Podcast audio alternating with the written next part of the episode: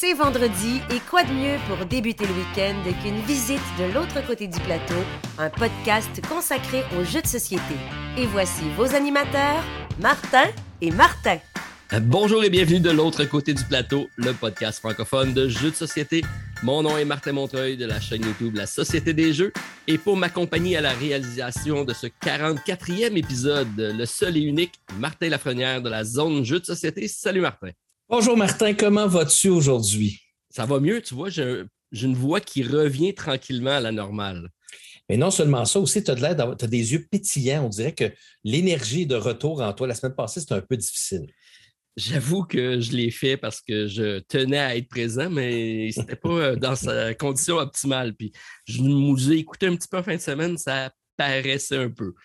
Donc, j'ai coupé, j'ai coupé les, les, parties où j'étais dans la brume puis que je divaguais.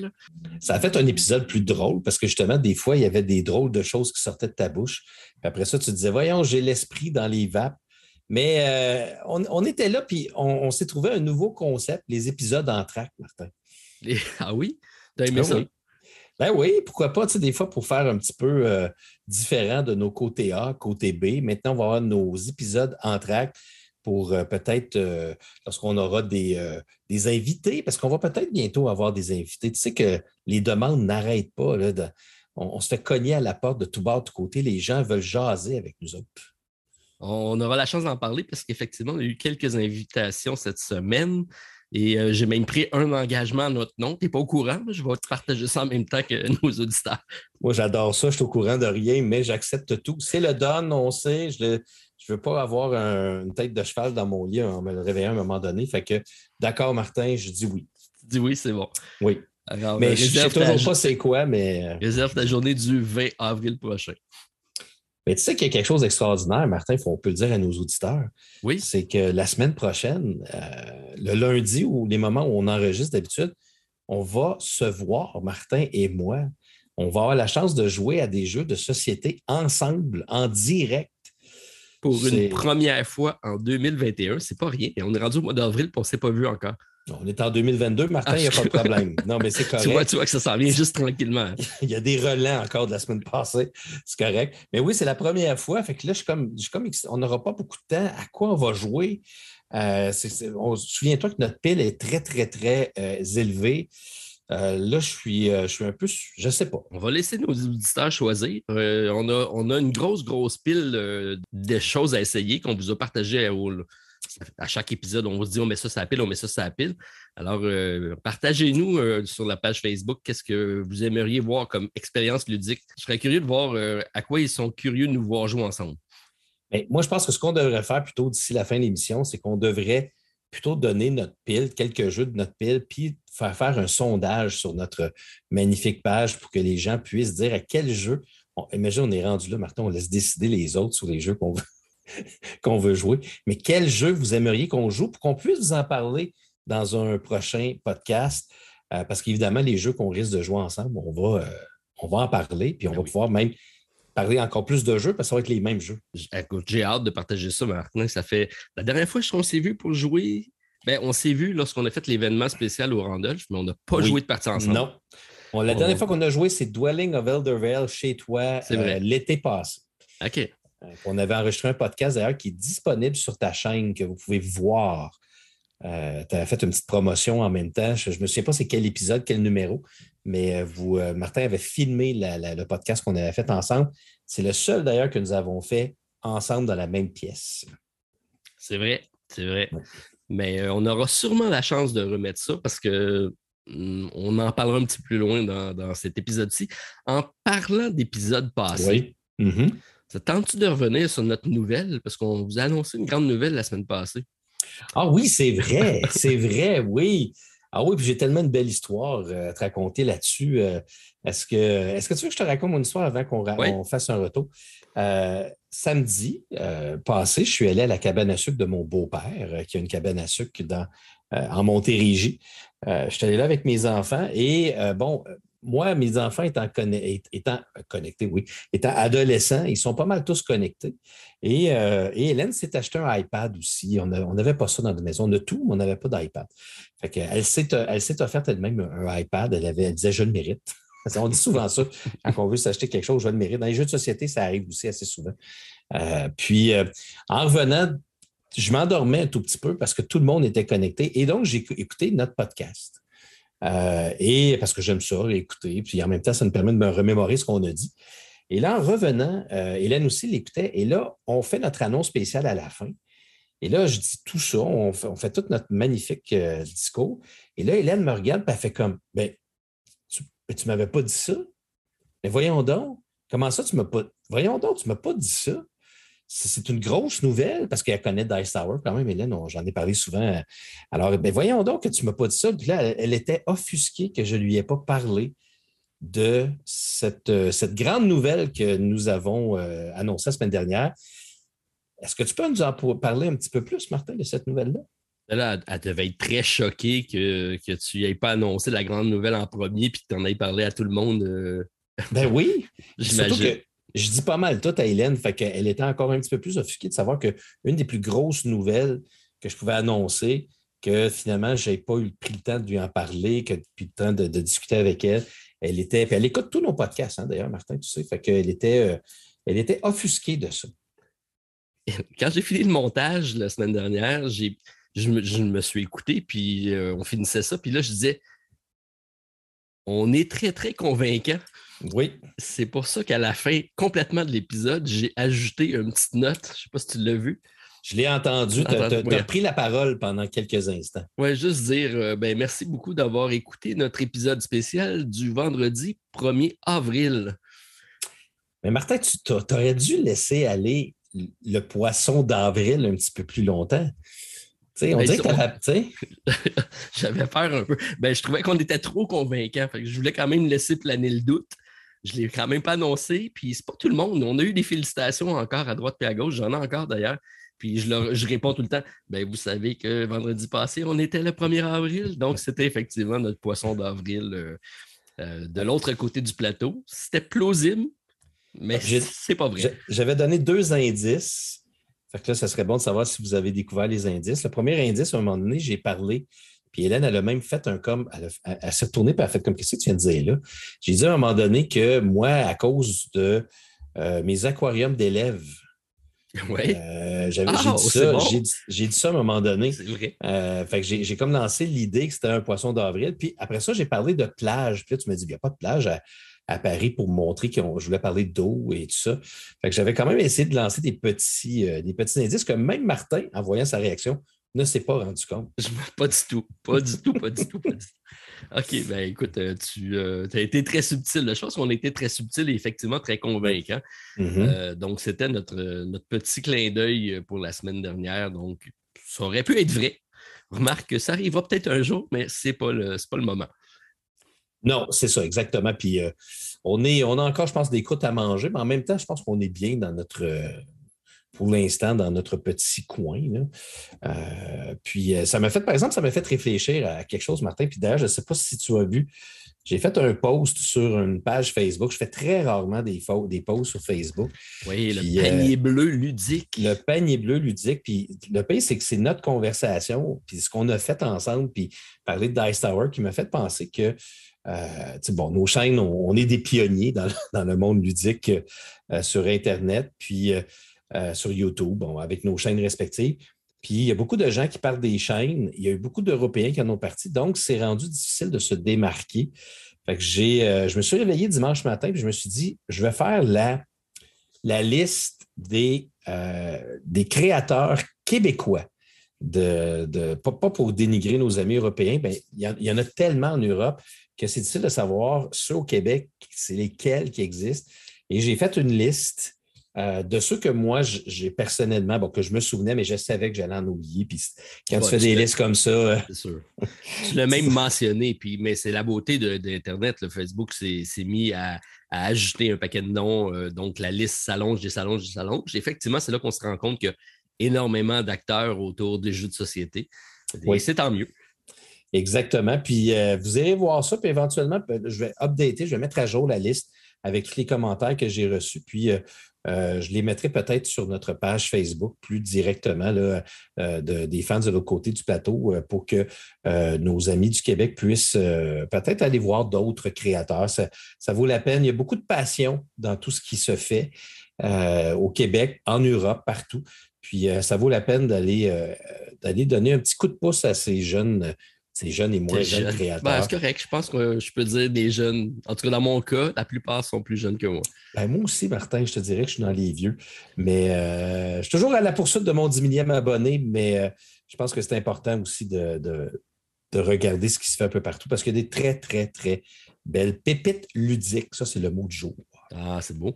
On ne sait pas, on s'est limité euh, au contenu québécois, mais il y a des expatriés euh, qui sont même en Suisse. Donc, je pense à Mathieu qui, euh, qui, est venu faire un clin d'œil. Et oui, on n'oublie plus ton nom maintenant, Mathieu. Non, Mathieu. De la chaîne euh, On joue dessus et le podcast du même nom. Donc, c'est effectivement un belle, beau clin d'œil que tu as fait, puis ça, ça, a eu une belle répercussion. Je vois qu'il y a eu plus de 95 commentaires, beaucoup de personnes qui ont, qui ont interagi avec le post, puis ça continue à être diffusé.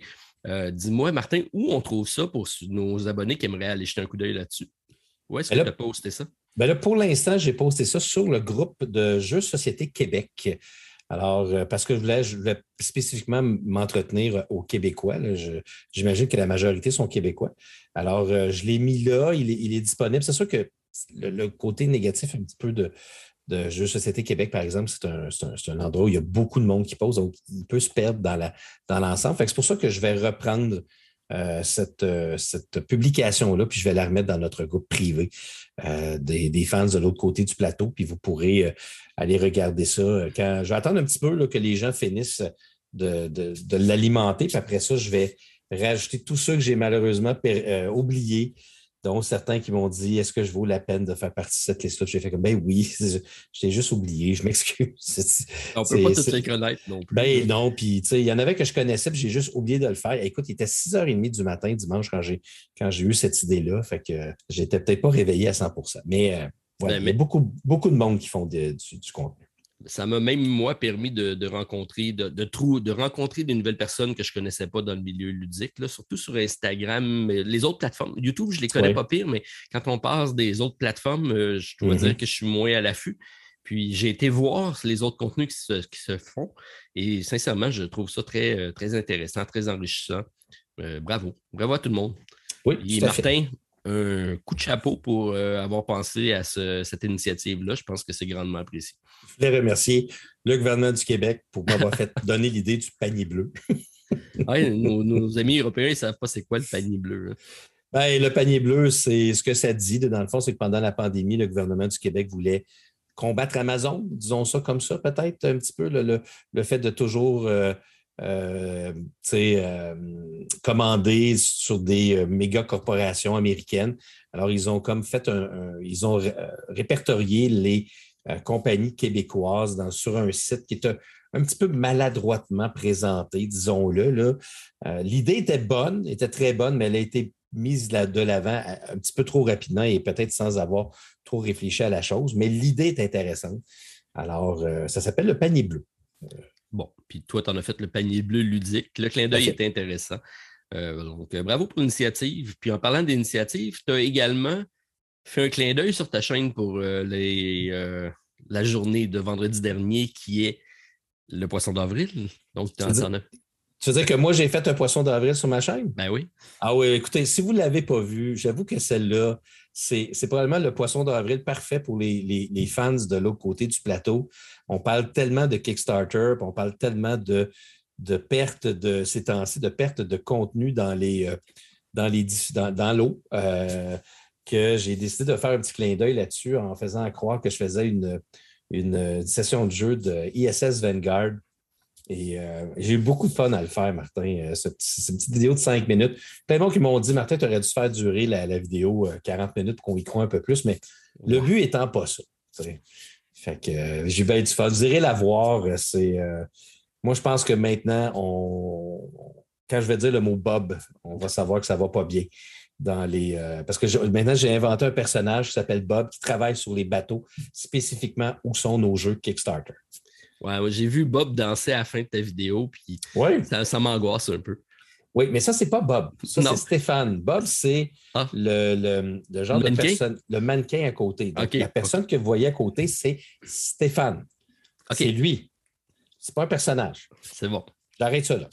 OK, il n'y a pas besoin de se forcer, ça, tu me dis. Exact. Il y a des choses comme ça. Tu sais, quand tu fais des vidéos sur YouTube, Martin, ça reste. Oui, il y a ça. Ça, c'est une vidéo que Stéphane m'avait fait l'année passée pour mon anniversaire. Euh, puis il avait lancé ça. Puis quand j'ai regardé ça, je, pense que j'étais par terre en position fétale quand j'ai regardé la vidéo. Et euh, j'ai dit à Stéphane, tu as vraiment fait ça. Et là, lui pensait que ça allait s'oublier. Non, j'ai repris la vidéo, je l'ai réutilisée. Je n'oublierai jamais cette danse de mon ami Stéphane. OK. Salut Stéphane. Anyway, tu as dit qu'il n'écoutait pas le podcast. Il ne l'écoute pas. Fait qu'on ah, peut dire ce qu'on veut sur Stéphane. Fait que c'est, euh, je pense que c'est un être qui danse très bien. OK. Euh, petit, bon, pour terminer l'introduction, parce qu'on en a parlé brièvement tantôt, tu as parlé d'invités euh, au podcast. Oui. Donc, il y a un événement qui s'en vient, un des premiers festivals de rassemblement de joueurs au Québec. Donc, c'est le JAB, jeu au bout, oui. qui, qui arrive qui est une grosse semaine de jeu. C'est du 21 avril au 1er mai. Et euh, donc, c'est organisé euh, dans un camp de vacances. Euh, moi, je n'ai jamais été. Je suis censé aller, y aller cette année. Je ne sais pas si. en tout cas, j'ai une place de réservée. Je vais voir si je vais avoir la chance d'y aller. Mais l'invité d'honneur cette année, c'est Hicham, que tu connais probablement pas. Moi, je ne l'ai jamais rencontré. Hicham, c'est un des fondateurs de la compagnie Matago, euh, qui, a vendu sa compagnie, qui est parti à son compte avec euh, Édition Studio H. Tu as probablement quelques jeux d'eux autres, Studio H. Euh, en tout cas, c'est eux qui ont fait Ultra, Oriflamme. Ils commencent à faire pas mal de jeux qui, sont, qui arrivent. Et c'est lui qui va être donc la personne à l'honneur, entre autres, durant le, le Jab. Il a été invité. Et euh, on le reçoit au Randolph le 20 avril. Puis je vais profiter de l'occasion pour faire euh, un petit topo euh, de l'autre côté du plateau du monde de l'édition avec lui. Donc, je, me suis imposé en entrevue avec Hicham. OK. Est-ce que c'est ce que j'ai accepté? Oui, tu as accepté de faire une entrevue avec Hicham. Ah, OK, d'accord, d'accord.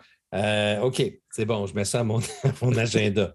C'est bon. Hicham n'a qu'à bien se tenir parce que nous, nous posons les vraies questions. C'est bon, c'est bon. J'ai hâte de voir comment il va trouver notre, notre accueil euh, québécois. Oui, euh, c'est une des questions qu'on va y poser sûrement. Sûrement. On va le recevoir avec du sirop d'érable. Oui, oui. J'en ai, moi d'ailleurs, je pourrais en amener. Mon beau-père, j'ai plein, plein, plein de sirop d'érable. C'est le, meilleur du, le meilleur du Québec en plus. Ah oui? Bon. Il me semble que tout le monde dit ça. Non, non, non, moi c'est vrai, Martin. OK. Puis je l'ai même vu. Tu sais, moi, j'ai tout assisté on est rendu, on fait, des, on fait un podcast culinaire, c'est incroyable. Euh, mais moi, j'ai même vu la, confection, la construction de ce sirop d'érable-là et je peux te dire que ça n'a rien d'industriel. Mon père aussi fait ça. À chaque année, 83 ans, mon père, il s'en va dans, en raquette dans le bois, il entaille 180 arbres, il met des chaudières après, puis il fait son propre sirop avec son ami à chaque année. Il, est ben, fabuleux. ça doit être le meilleur sirop. Ou le deuxième meilleur. Ça goûte le sirop. Oui, bon, c'est sucré. oui, c'est ça. on fait l'envie probablement de bien nos amis européens qui aimeraient bien goûter à notre fameux sirop que nous, on a en quantité industrielle. Mais euh, peut-être qu'on pourra faire un concours. OK. Bon, on va se concentrer, on va se concentrer sur les jeux de société. Qu'est-ce que tu en penses? On en a quand même plusieurs à parler cette semaine. Euh, oui, j'ai réussi à en trouver trois, oui. Dont un jeu que, imagine-toi donc, Martin, que je vais vous parler et que tout le monde va pouvoir jouer à la maison. OK. Mhm. À la tag? Tu verras, je te garde une surprise. OK. Roche, papier, ciseaux. Hmm, tu vois, c'est plus complexe que ça, mais c'est très intéressant. En tout cas, je te. c'est, pas, long, là, c'est là, là qu'on va en parler. OK, bon, mais ben, on passe ça là dehors. C'est parti. Installez-vous confortablement pour explorer la face A de l'autre côté du plateau. Martin, on joue à quoi cette semaine? Alors, Martin, tu pars-tu euh, ta, liste avec ce fameux jeu-là ou tu gardes ça pour la fin? On va garder ça pour un petit peu plus tard, Martin. Ah, OK, OK. On va garder ça un petit peu plus tard parce que la semaine dernière, j'avais promis quelque chose. Euh, j'avais promis que j'allais vous parler de Tiny Epic Dungeon. Oui, euh, avec cinq parties jouées, tu me dis, au courant de la semaine. Donc, oui, même je suis rendu à sept maintenant. fait que je pourrais te dire que je te fais pas mal mon je, te, fais pas mal ma critique euh, du, jeu en tant que tel, plus qu'une impression euh, pour y avoir joué souvent. Donc, c'est le dernier jeu en passant de la compagnie Gameland Games, euh, qui est donc l'auteur Scott Alms, que vous connaissez sûrement, qui a fait tout plein, ben, la majorité de tous les jeux de la gamme Tiny Epic, plus aussi, il ne faut pas oublier le gros, gros jeu qu'il a fait, là, qui, dont son nom m'échappe. Mais, Airland NC. Airland NC, qui est quand même le contraire de Tiny. Oui. Il a fait d'autres aussi. Il a fait euh, les, euh, les, nouveaux là, Hero Series Solo de chez Renegade, Warp's Edge. Oui, il a fait, oui effectivement. il, a commencé à en faire pour d'autres compagnies. Là. Ah, il en a fait beaucoup, je regarde. Il a fait Best Treehouse, euh, il a fait Bigfoot, en tout cas, il a fait Blast en 2021, qui est coté 6.3. Peut-être moins bon celui-là. mais, mais Tiny, tu l'as? Oui. Ah, OK. C'est-tu bon? Non, je te confirme, ça vaut 6 ça ne peut pas toujours être euh, des, grands succès pour M. Alms. Ben, écoute, Martin, comment t'expliquer? Dans le fond, le titre le dit. C'est un dungeon crawl où on va avoir, dans le fond, euh, le concept, c'est vraiment un dungeon crawl avec des cartes, euh, un donjon qui va, qui va se construire aléatoirement au fur et à mesure. Le but du jeu étant que bon, tu vas incarner des, euh, des, héros habituels comme on est pas mal tous, euh, tous euh, habitués. Attends, laisse-moi deviner là. Un, chevalier ou un guerrier, un rangers, un magicien, puis un nain ou un. Ben, t'as les nains, paladins, magiciens, t'es toutes. Puis il y en a beaucoup des personnages. Je dirais que dans. Oui, évidemment, j'ai le Kickstarter All-In. Ah, fait que j'ai. Euh, fait que dans le fond, dans l'All-In, ben, c'est sûr qu'il y avait, il y avait des plus pour le Kickstarter, puis il y avait aussi l'extension qui s'appelle Stories, qui rajoute aussi des, des, personnages. La seule grosse différence cette fois-ci, c'est que c'est des figurines. Alors, plutôt que ce soit des meeples, parce qu'habituellement, c'est tout le temps des, des beaux meeples stylisés qu'ils utilisaient. Euh, mais cette fois-ci, euh, il a décidé d'y aller pour des figurines, des figurines de quand même bonne qualité. La seule différence, c'est que là, la boîte ne se ferme plus vraiment maintenant. c'est quand tu as tout, tout, au complet, tu es obligé d'avoir deux boîtes. Mais euh, comme je te dis, le but du jeu, c'est de combattre un gros minion, un gros méchant, euh, qui va être choisi aléatoirement. Et le jeu va fonctionner en deux actes. Le deuxième, ben, on, va, on va les appeler les gros méchants. le but, c'est de battre un gros méchant. Dans l'acte 1, les méchants sont toujours gros. Ben, c'est parce que là, tu vas combattre des plus petits minions. Tu comprends? C'est pour ça qu'il faut que je dise des gros méchants pour vraiment faire la différence parce que euh, vous allez voir, il ne faut pas, se perdre dans, ma, dans, mon explication de Tiny Pick Dungeon. Vas-y, vas-y, je ne te, dérange plus. Fait que dans le premier acte, euh, dans le fond, tu dois découvrir un donjon. Puis le donjon, euh, c'est avec des cartes qu'on va placer donc aléatoirement. c'est vraiment des pièces qui ont des entrées, des sorties, mais tu sais, ne sont pas toutes pareilles, identiques. Des fois, tu vas avoir juste deux entrées sur une carte, tu vas en avoir quatre pour d'autres, trois pour. Puis à chaque fois que tu dévoiles une carte, tu vas, orienter la, pièce pour que ça puisse bien aller avec ton, ta pièce précédente. Puis, euh, le but de, l'acte A, parce que l'acte A, c'est donc de trouver et détruire deux minions.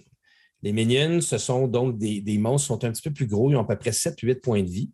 Puis tout au long de ton premier, de ta première, euh, du premier acte, quand tu vas dévoiler des, pièces, tu vas pouvoir tomber, tu vas peut-être tomber sur des gobelins. Puis les gobelins, imagine-toi, c'est une mécanique à la pandémie. Alors, euh, juste pour te dire, parce qu'à chaque fois que tu vas découvrir un gobelin, tu vas, ah, tu vas mettre un petit jeton de gobelin. Il y en a quatre en tout. Un, deux, trois, quatre. Les gobelins ont tous un point de vie. Mais s'il faut que tu places un cinquième gobelin, mais que tu n'as plus de jetons, tu viens de perdre la partie. C'est la petite mécanique que je te dis. Comme ah, si on était on avait un overrun de gobelins.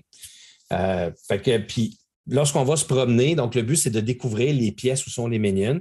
Et quand on construit le deck des pièces au début, évidemment, il y a comme trois niveaux. Là.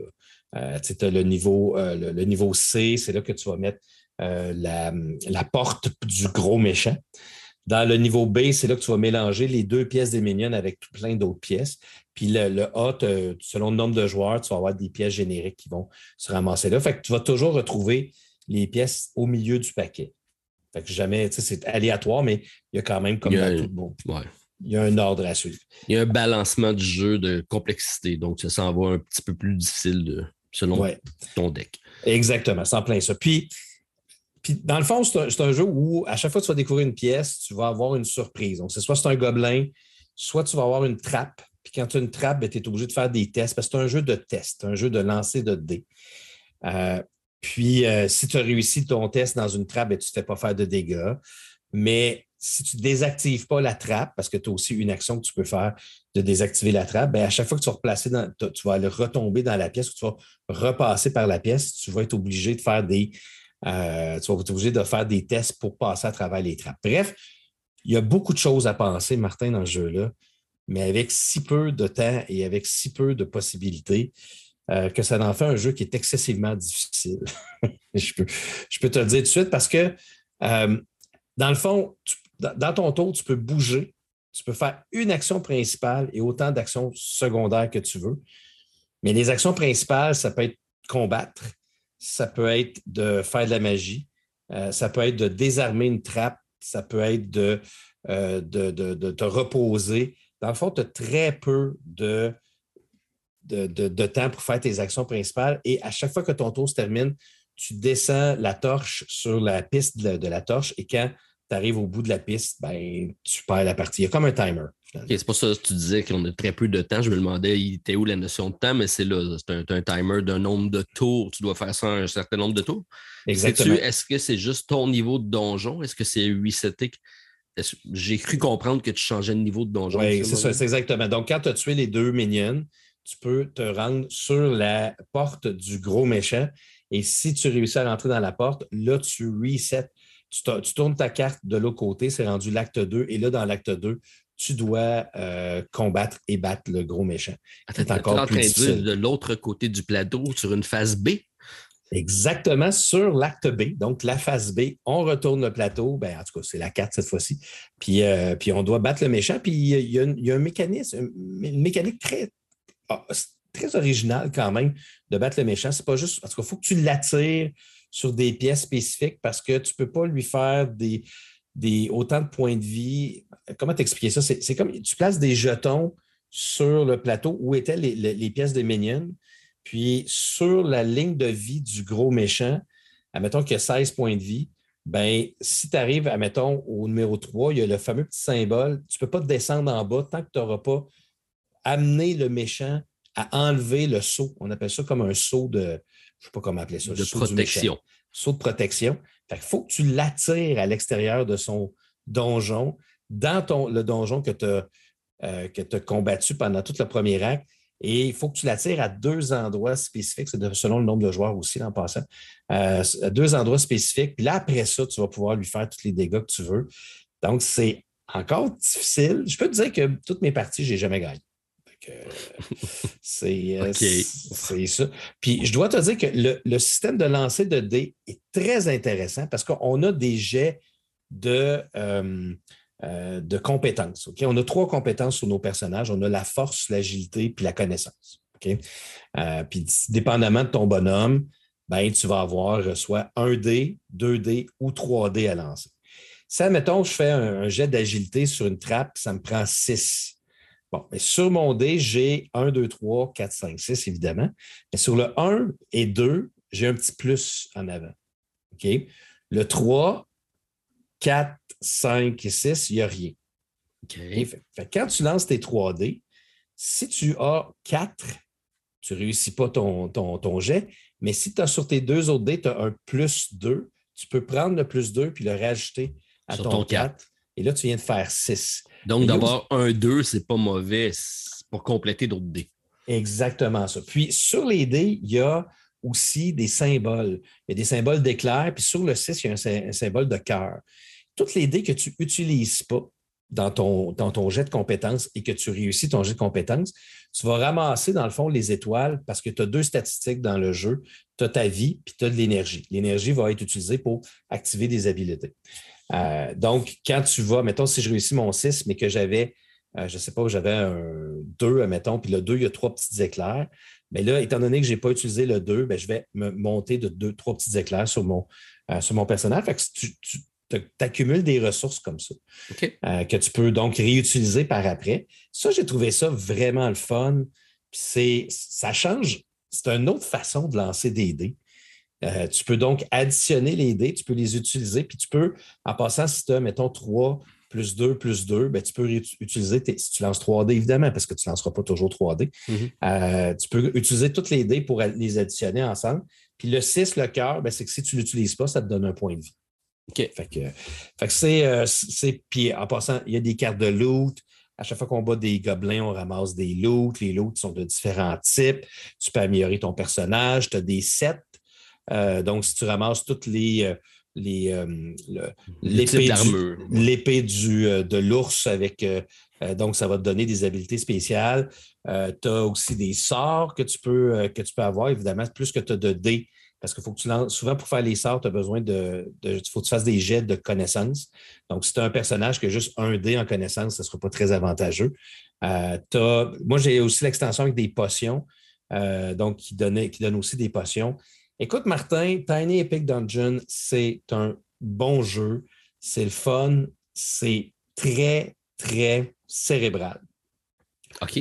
Beaucoup plus Beaucoup plus parce qu'il faut que tu réfléchisses avant d'agir, parce que tu ne veux pas avoir trop de gobelins, mais en même temps, il faut que tu te dépêches. Tu peux utiliser une action, si tu veux, pour dévoiler toutes les pièces qui sont autour de toi, mais, tu vas descendre ta torche d'une place. Puis à chaque fois que tu descends ta torche en passant, tu peux activer les monstres, puis tu peux aussi rajouter des gobelins, dépendamment où tu tombes sur la case de la torche. Euh, fait que c'est beaucoup plus cérébral. Il faut que tu réfléchisses, il faut que tu penses, tu prennes ton temps, les lots sont super importants. Il faut vraiment que tu sois capable de grossir ton personnage parce que la finale, ça devient très difficile. Mais tu peux finir par faire des gros combos, faire des gros dégâts. Euh, euh, c'est ça. C'est Tiny Epic Dungeon. C'est plus épique que Tiny, donc. C'est, écoute, honnêtement, c'est un jeu qui prend énormément de place.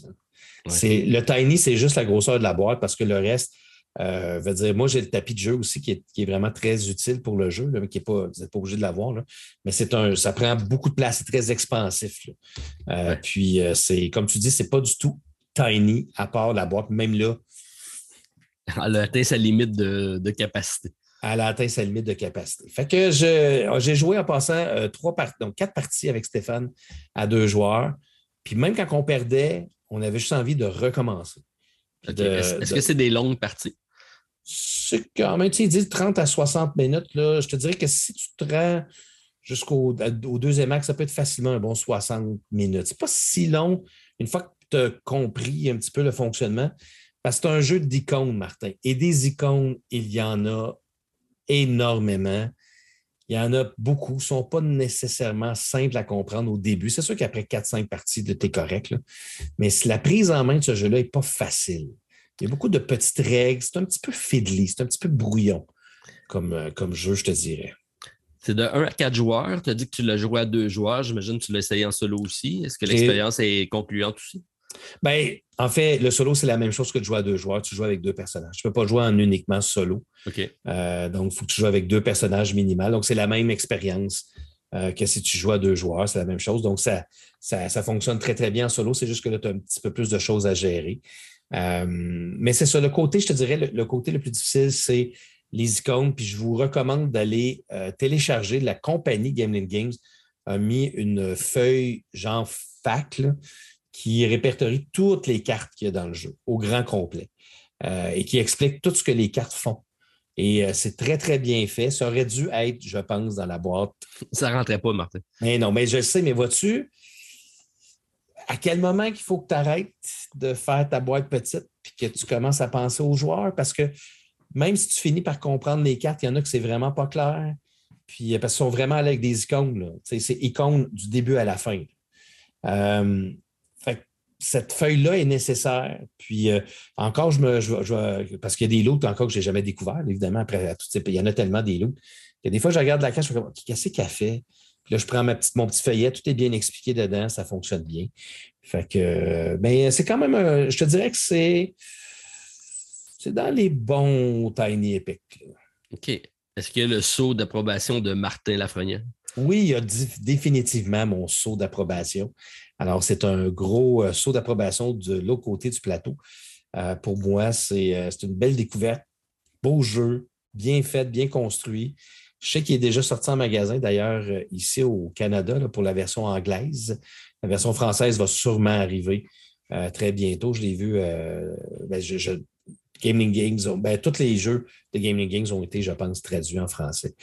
Il n'y a pas grand-chose à traduire, c'est tout de l'iconographie, c'est seulement les règles. Oui, mais c'est tout un livret de règles, par exemple, Martin. C'est le genre de petit gros livret. Euh, que genre, plus je vieillis, plus euh, c'est écrit petit, puis j'ai de la misère à suivre un peu. parce que c'est ça, hein, c'est pas, pas évident. Mais beau matériel. Les cartes sont minces, mais ils, ont un petit, un petit fini de protection, Martin.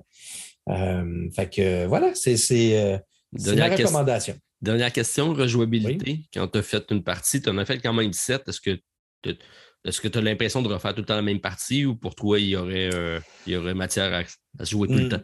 Non, ben moi, je pense que j'aurais pris plus de pièces, là, plus de pièces différentes. Trouve que les pièces ne sont pas si excitantes que ça. Euh, je veux dire, c'est soit une trappe, soit un gobelin. Des fois, tu vas avoir, mettons, une pièce avec un trésor qui va, va te permettre d'aller chercher une loupe. Mais les pièces sont. Mais au niveau de la rejouabilité, c'est super parce qu'il y a tellement de minions différents, tu en utilises juste deux à chaque partie. Puis des méchants, moi, c'est sûr, j'ai tout au complet, mais je pense que j'en ai dix.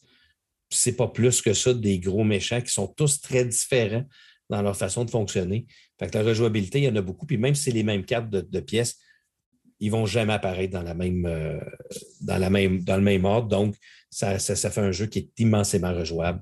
Alors, euh, belle production. Puis, euh, où vont-ils aller pour le prochain? Parce que je pense que ça peut être encore annoncé. Non, mais ils ont fait pas mal toutes les thématiques. Hein. Il en reste, ils ont fait les pirates, les dinosaures, la galaxie, les mecs. Les mecs, les zombies. Les, zombies. Pirates. Je sais pas. Il reste le sport. Ouais, une course automobile, quelque chose. Euh, ouais, C'est pas de ce côté-là. C'est ce qui manque. Euh, un jeu de hockey, peut-être? c'est peu probable, ça. Oui. C'est une compagnie américaine. OK, mais euh, non, moi, c'est une franchise que j'aime beaucoup. On a déjà fait un petit top ensemble des, Tiny Epic. j'aime. J'aimais beaucoup l'approche au début. Là, je trouve qu'ils s'en je trouve qu'ils s'en vont un peu trop épiques puis pas assez tiny à mon avis. À mon avis. S'ils veulent faire un vrai jeu, ben, fais une vraie boîte. Euh, ouais, mais c'est ça. C'est ça. Moi, ça, c'est le genre de jeu que j'aime m'installer. Le premier, Tiny Epic Galaxy, que j'ai joué énormément. J'ai une petite table dans le salon euh, que, je peux coulisser par, sur mon, mon divan là, qui fait à peu près euh, deux pieds par un pied. Donc, 30 cm, c'est par, par 60. Puis, c'est, j'aime ça pouvoir m'installer puis jouer sur un coin de table. Tu peux plus faire ça avec ces jeux-là. C'est rendu trop, trop, c'est trop gros. Ben oui, puis celui-là, il prend vraiment beaucoup de place parce que le, donjon, c'est. Euh, la pièce centrale dans laquelle tu commences. Après ça, c'est trois, trois cartes de large d'un bord puis de l'autre, puis de haut en bas. Ça finit par faire quand même. C'est sûr que tu ne le remplis pas tout au complet parce que tu n'as pas assez de cartes pour le remplir. Mais ça, avec les cartes de l'eau, tu as une défausse dans les cartes de l'eau parce que les cartes de l'eau, tu peux les défausser, puis il y a des, il y a des euh, pièces qui te permettent d'aller chercher une carte dans la défausse. Ça, c'est la partie très coopérative. En passant, tu sais, mettons, je ne prends pas l'autre, je le laisse dans des fosses, puis mon ami peut le prendre. Sauf qu'on ne peut pas se donner de cartes. Ça, c'est une affaire qui est drôle dans un jeu de ce type-là, mais bon, bref. Euh, mais prends ben, ben, ben, ben, de la place. Mais je suis quand même toujours impressionné de voir comment un jeu qui prend autant de place peut quand même presque rentrer dans une pièce avec une dizaine de figurines. Oui. Effectivement, c'est surprenant. Mais il rentre dans deux boîtes. Moi, en plus, j'avais pris le pack avec les, euh, jetons en bois des minions, que des méchants. Parce que tu as les minions dans le jeu de base, ils te donnent des petits, euh, des petits jetons en bois. Mais les méchants, c'était un jeton générique. Puis tu avais la possibilité de prendre un, add-on pour avoir tous les, les, méchants. Là, ça prend encore plus de place. tu, parles, tu parles du all-in. Ça, c'est le all-in, mais un all-in de Tiny Epic, Martin, tu te souviens que c'est 50 Effectivement. Depuis toujours, non, c'est pas vrai. Quand ils ont commencé, ils étaient à 20 US, puis maintenant, je pense qu'ils sont rendus à 25, le jeu de base, puis ils ont pas mal toujours respecté ce barème-là, sauf mm-hmm. qu'ils ont continué à faire une boîte supplémentaire, puis euh, une extension, puis euh, c'est là, là qu'ils se rattrapent, mais ça reste des jeux très abordables quand même. Puis toujours avec du beau matériel. Parce que, tu sais, c'est quoi je jouais dernièrement? C'était Tiny Epic Dinosaur. Tiny Epic Dinosaur, les dinosaures sont tous différents, sont tous bien coupés, c'est tout fait en bois. C'est plus beau, Tiny Epic Dinosaur, que, euh, que Dinosaur Island, que j'avais tous les dinosaures roses de la même forme. Pour tous les types de dinosaures. Puis, pas pour un prix plus gros, je ne sais pas comment ils réussissaient à faire ça.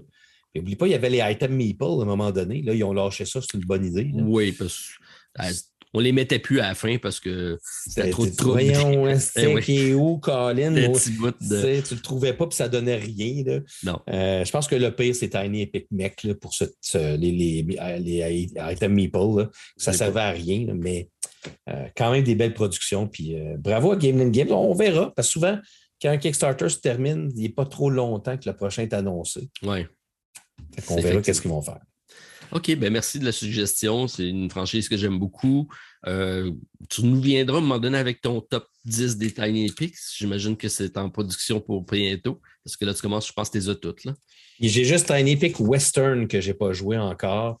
Euh, puis depuis que je sais maintenant qu'il y a un solo euh, qui est effectivement, tu m'avais dit, Martin, il, est, dedans le solo. Je dis, mais non, Martin, qu'est-ce que tu dis là? Finalement, j'ai regardé le livret d'instruction. C'est juste qu'il n'est pas inscrit sur la boîte, mais à la fin, il y a un, une, variante. une petite variante solo qui est spécial parce que c'est un vrai jeu de cartes, celui-là. Oui, oui, effectivement. OK, ben Martin, je vais y aller avec euh, mes sélections. C'est à mon tour. Oui, vas-y, Martin. Je te propose un voyage dans le temps. Parce que moi, j'ai oh! vraiment, vraiment suivi euh, ma logique de les redécouvrir, ma ludothèque. C'est un de mes challenges cette année, c'est de, de, de, jouer au jeu que je n'ai pas joué dans ma ludothèque. C'est pas vrai que je ne les ai pas joués parce que c'est juste que mon application BGG, je ne l'ai pas depuis longtemps, mais je n'ai jamais eu de stats rentrées de ce jeu-là dans l'application. Donc, on me demande d'aller rejouer. J'en ai euh, deux, pas loin de 300 jeux qui, ont pas, qui sont répertoriés non joués. ça fait pas mal. ça fait pas mal. Fait que là, tu me dis-tu, tu vas me parler d'un vieux jeu?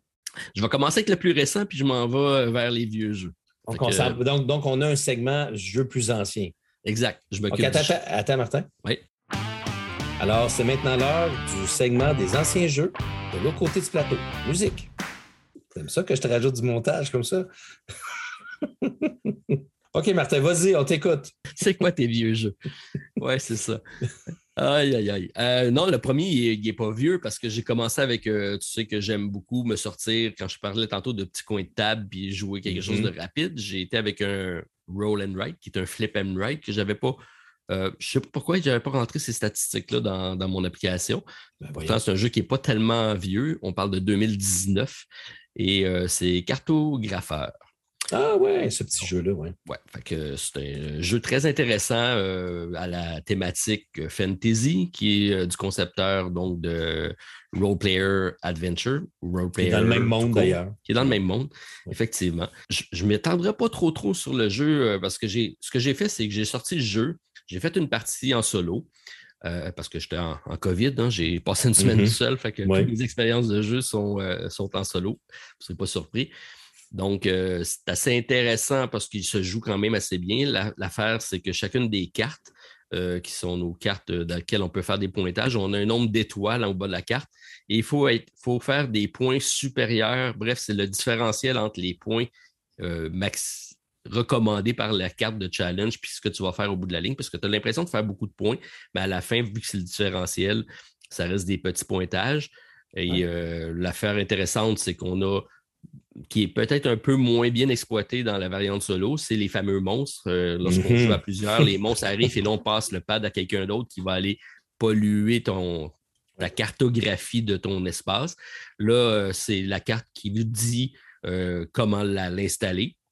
C'est aléatoire, mais ça vient bloquer certaines possibilités. Mais ça reste un jeu de pointage. C'est pour ça que ce n'est pas un jeu qui n'a pas vraiment de conditions de défaite. c'est intéressant, ce que je trouve de ce jeu-là, c'est qu'il est différent des autres roll and write, flip and write. Fait que ça, je trouve ça intéressant. Et j'ai vu qu'il avait sorti euh, l'extension avec Heroes, plus des maps qui ont commencé à apparaître euh, qui étaient intéressantes. Fait que je me suis dit, ah tiens, j'aimerais aller voir si ça vaut la peine d'additionner ça à ma ludothèque. Mais euh, j'ai juste fait une partie. Et en faisant ma partie, je me suis aperçu qu'il y avait une carte dans le jeu, qui est une carte de, de, profil, ou je ne me rappelle pas comment ça s'appelle, mais du jeu original Role Player. Oui. Tu, peux prendre le cartographeur et l'incorporer dans ton jeu. Fait que là, je dis, hey, ben, j'ai jamais essayé ça. Fait j'ai sorti la carte. Je suis allé sortir euh, donc Role Player. Roleplayer, j'y avais joué, mais j'y avais jamais joué en solo avec l'extension Monster and Minion. Ah là, là, là ça manquait. Tu passé au niveau supérieur. Ouais. là, je recule en 2016 avec Roleplayer. Donc, euh, euh, j'ai ressorti Roleplayer, euh, j'ai refait une partie de base juste pour me remettre des mécaniques. Après ça, j'ai remis l'extension Monster and Minion. Puis, tu as raison de dire, parce que tu l'avais déjà partagé, que maintenant, tu ne peux plus enlever cette extension-là du jeu. Ça fait partie maintenant de, de l'expérience. Parce que, bon, le Player, pour ceux qui ne connaissent pas, c'est la possibilité de refaire un personnage de type jeu de rôle. Donc, on va, aller, repêcher des dés pour faire des statistiques. On va vraiment juste créer le personnage, aller chercher des hauts marchés, des pièces d'équipement. Et euh, on a plusieurs possibilités de marquer des points euh, selon l'alignement du joueur, selon euh, toutes les, caractéristiques de base d'un jeu de rôle sont présentées, puis ça, fonctionne super bien, sauf qu'on ne se servait pas du personnage en tant que tel. Tu te ramassais plein de cartes, tu te ramassais plein d'items, mais tu t'en servais pas. Bien non. je veux dire, c'était comme, c'était comme, je ne dirais pas le mot, mais c'était. C'était interrompu. mais c'était comme, tu sais, genre, wow, cool, mais tu arrives à la fin, c'est fini. Mais OK, moi, je c'est pour ça que là, le Monster Minion te rajoute la possibilité d'aller attaquer des monstres et des. Euh, les minions, c'est des. Euh, non, ça, c'était dans l'autre que ça rajoutait des, familiers. Mais euh, vraiment, là, moi, Roleplayer, ben, je l'ai déjà dit, je vais le dire très rapidement. Roleplayer, pour moi, c'était. Je détestais Roleplayer. Tu détestais? Ah, ah j'aimais pas ça. Je trouvais ça trop, trop ennuyant pour ce que ça donnait. puis Monster, Monster Minion, pour moi, fait en sorte que ce jeu-là est rendu un des meilleurs qui quittera jamais ma ludothèque et qui se marie très bien avec Role Player Adventure en plus. Oui, c'est ça. Donc, c'est la suite qui s'en vient. D'ailleurs, ils ont annoncé Role Player Adventure s'en vient en français. Oh! Euh, ça, ça devrait sortir. Espérons-le d'ici la fin de l'année, mais euh, c'est déjà dans les, euh, dans les cartons de traduction. Ça risque d'être long, peut-être. il y en a du stock à traduire. Ce n'est pas un petit jeu à traduire. Non. OK. Ben, bonne nouvelle, ça. Oui, c'est une très excellente nouvelle parce que ce, cet univers-là, je trouve qu'elle est, malgré que c'est un univers fantasy que tout le monde connaît, que tu nous as parlé de Dungeon tantôt, Tiny Epic Dungeons, c'est des mm-hmm. environnements que tout le monde connaît, mais lui, il apporte ça d'une façon très particulière avec la manipulation de dés. Malgré le fait qu'il y a beaucoup de dés, on croirait que c'est un jeu de chance, mais ce n'est pas le cas, c'est vraiment un, jeu de manipulation de dés. Euh, qu'on peut. Euh, puis là, chaque, chaque couleur de dés est associée à une caractéristique. Euh, donc, euh, on peut vraiment former notre personnage avec euh, du backstories. On a des classes de personnages. On a des façons de marquer, donc on va, selon le positionnement de nos dés, la couleur de nos dés, bref, tout, fonctionne super bien. Puis ça en fait un jeu quand même assez particulier qui est pas, qui ressemble à rien d'autre de, notre ludothèque. Là. Je pense pas que tu aies rien de ce style-là. Puis effectivement, Monster Minion en solo, ben, ça ajoute le petit plus de dire ben, je peux plutôt que d'aller au marché, ben, je peux aller combattre un minion. Puis le minion, on doit aller les combattre trois fois pour aller trouver les caractéristiques de notre boss final. Si on n'y va pas, on ne saura pas comment l'attaquer. Et c'est des. Donc, le boss est d'une fois à l'autre est différent. Et il y a, je pense qu'il y a trois possibilités de trois caractéristiques différentes, fait en sorte qu'il ne sera jamais tout à fait le même. Euh, donc, on va essayer donc de, combattre des minions pour aller savoir ça va être quoi les points faibles du, du boss. Puis plus on y va tôt, et plus on a de chance de monter notre personnage pour l'affronter. Plus on attend, mais à la fin, c'est rendu plus compliqué. Donc, euh, ça, euh, c'est bien amené. J'aurais aimé ça qu'il y ait des degrés de difficulté. Parce que la première partie, je l'ai joué, puis j'ai mal été chercher mes informations trop tard, si on veut. Je n'ai pas remporté. Puis là, à partir de là, ben, j'ai un coup que tu as compris les mécaniques, puis qu'il faut que tu y ailles rapidement. Je pense que c'est assez difficile de perdre dans ce jeu-là. J'aurais aimé ça que, d'un boss à l'autre, il devienne de plus en plus difficile, puis qu'on puisse pas en faire une campagne, mais ajouter un peu plus de piquant d'une partie à l'autre. C'est peut-être le seul reproche que j'ai fait, mais sinon, euh, vraiment excellent. Euh, belle expérience en solo. Content d'avoir euh, testé. Je ne l'avais pas testé en solo. Puis Role Player avec le mode Monster and Minion, je pense que ça vaut la peine. Sauf que je ne sais pas, je comprends ton histoire de difficulté, sauf que c'est peut-être juste moi, là, c'est Martin Lafrenière qui te parle. Parce que ça reste un jeu de dés. Fait que si tu si tu ne fais pas bien, si tu ne joues pas bien tes dés, tu ne seras pas capable de faire tant de dégâts que ça. Puis les dégâts, les gros méchants, c'est des points qu'ils vont te donner. Si tu fais selon un certain nombre de points de dégâts. C'est sûr que je comprends, tu veux dire que ne sont pas faciles, sont pas difficiles à battre. Oui, c'est ça. Sauf que le minimum te donne un point. Mais si tu veux avoir le maximum de points, il faut que tu fasses beaucoup, beaucoup plus de dégâts. Euh, oui, mais je me suis attendu, plutôt que de faire des étoiles, ça aurait dû être des points de vie. Au niveau 1, c'est 18. Au niveau 2, euh, parce que là, tu es rendu au niveau 2, je, je serais rentré dans un donjon, j'aurais attaqué une première créature.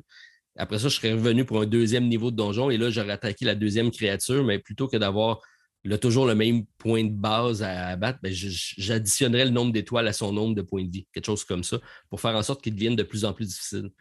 Sauf que ce jeu-là, je vous rappelle que c'est un solo qu'on n'aime pas. C'est ça, parce que ça reste des points. Il faut que tu battes ton, ton score, puis si tu arrives à un certain niveau, puis ils te disent ah, tu as tant de points, tu es, aventurier, tu tant de points, tu es un roi, tu tant de points, tu es un moins que rien. euh, fait que c'est. Ben, tu peux quand même perdre si tu ne réussis pas à battre le boss. Oui. Tu as perdu. Mais c'est ça, j'aurais aimé ça qu'ils mettent ça plus de l'avant plutôt que de le rendre facile puis d'aller faire des pointages après ça. Mhm, Parce que coup tu l'as battu, ça, ça reste simple. Mais sinon, c'est une belle expérience. C'est un, beau. Euh, ça reste un beau jeu. Roleplayer, content de le garder à ma, ma ludothèque. Puis ça m'a permis donc de faire la trilogie donc de, carte de cartographeur à Roleplayer puis à Roleplayer Adventure. Je ne reviendrai pas sur Roleplayer Adventure, on a déjà parlé, mais euh, ça fait une belle, belle trilogie, mais de partir d'un petit flip and write avec un jeu de plateau standard, avec une grosse affaire épique, on voit que ça évolue dans le temps. T'as-tu parti ton personnage dans Roleplayer pour le mettre dans Roleplayer Adventure? Ben, c'était ça le but, oui, c'était ça le but. OK. Parce que j'avais pas de. J'avais la première partie que j'avais fait, j'avais pris un personnage générique euh, déjà fait. Il y en a beaucoup d'ailleurs dans l'enjeu. C'est vraiment pas nécessaire. C'est ce jeu-là, Roleplay Adventure, c'est un chef-d'œuvre. On, on, parle beaucoup de Sleeping Gods, on parle beaucoup de bon, euh, euh, Too Many Bones, on a parlé de plein de jeux comme ça, mais, Role Player Adventure, c'est une magnifique découverte. Et moi, je suis rendu avec Stéphane, c'est tellement extraordinaire ce qui nous est arrivé, Martin, que juste la suite de l'histoire avec ce qu'on sait que ça va rester, ce qu'on a fait, parce qu'on a des cartes qui nous permettent de se souvenir de ce qu'on a fait. Je ne sais pas où on s'en va avec ça. C'est la magie de ce jeu-là. OK, là, c'est le fun que tu en parles un peu plus, mais je, sais que tu ne peux pas le faire. Je ne peux pas le faire parce que ça serait vraiment divulgacher une affaire qui est cool à découvrir dans le jeu. Fait que mais euh, c'est magique, épique, incroyable. Ce jeu-là, euh, c'est euh, quand il va sortir en français, sautez dessus. On n'en a pas parlé beaucoup. on moi, je l'ai mis dans mes surprises de l'année parce que mm-hmm. je n'attendais pas quelque chose d'aussi grandiose avec ce jeu-là. Bien d'accord. C'est de la qualité du niveau d'un Sleeping God. C'est facilement, ça peut être comparé. C'est à ce niveau-là. Donc, ça reste ça reste une expérience ludique assez euh, intéressante, assez particulière. Oui. Oh oui, puis euh, je suis comme toi. Moi, quand j'ai reçu la boîte, j'avais aucune excitation de cette boîte-là. Jusqu'à temps que tu euh, l'ouvres, par exemple. Je me souvenais que j'avais, j'avais pledgé le jeu, puis là, j'avais reçu mon avis d'expédition, mais je n'avais pas rien à l'intérieur, j'avais pas de, de petits papillons. Puis quand je l'ai ouvert, là, c'est là que j'ai vu, j'ai fait le déballage que j'ai mis sur ma chaîne, puis je découvre ça, je vois tout, tout, tout ce qu'il y a à l'intérieur. Je fais comme, OK, c'est un petit peu plus épique que, que je pensais au départ. Puis euh, je vous le recommande vraiment, vraiment, vraiment. C'est très générique Donjons et Dragons. Hein. Oui. Mais, mais ça marche. Ça, marche, très bien. Et le jeu de Roleplay Adventure, il est le fun. C'est pas juste l'histoire, le jeu en tant que tel de manipulation des dés, euh, ça marche bien, même si c'est un petit peu abstrait. Faut-il, faut le dire. Ben, pas un petit peu beaucoup abstrait. Ben moi, je préfère ça. L'originalité de ça à juste un lancer de dés, puis Ah, je l'ai eu et Ah, je ne l'ai pas eu. Donc, ta tunique en, fer te permet de changer des, dés bleus. en des rouges, mettons. Là, tu fais comme euh, OK, c'est bon, c'est correct, on va l'accepter. C'est ça, je te dis abstrait, mais le côté jeu est vraiment le fun. Oui. Mais le lien thématique du jeu en tant que tel, il est un peu mince faut juste avoir ça en tête puis l'accepter. Mais ça s'accepte très bien. Ça s'accepte très bien.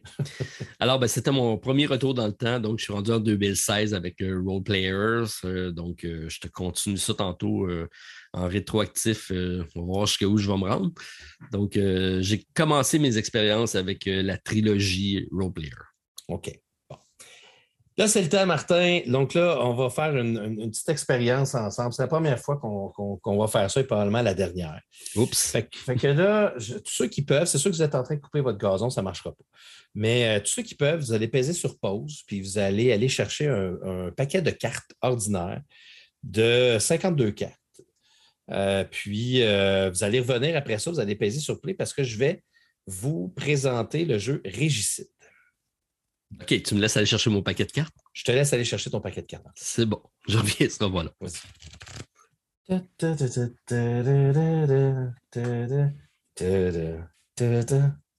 J'ai, pour l'occasion, je sors mon paquet de cartes Heatherfield. Donc, euh, gracieuseté de Awakens Realm avec de magnifiques illustrations. Ah, c'est ça le jeu que tu attendais, là. Euh, c'est le jeu de cartes qu'Awakens Realm s'est envoyé. OK, c'est ça le prototype. C'est ça. Il faut que je bien je brasse ça parce qu'il n'est pas brassé. Là. Eh, brasse-les pas, brasse-les pas. OK, fait que là, là, vous vous posez peut-être la question. Richicine en passant, euh, c'est un jeu qui. Euh, écoute, je ne peux même pas te dire c'est quoi la compagnie. Attends un petit peu. Seigneur, c'est quoi la compagnie? Ça s'appelle Badgers from Mars. OK, c'est la compagnie qui a fait ce jeu-là. Eux autres, je ne sais, pas, je, sais pas si ça vient de la pandémie.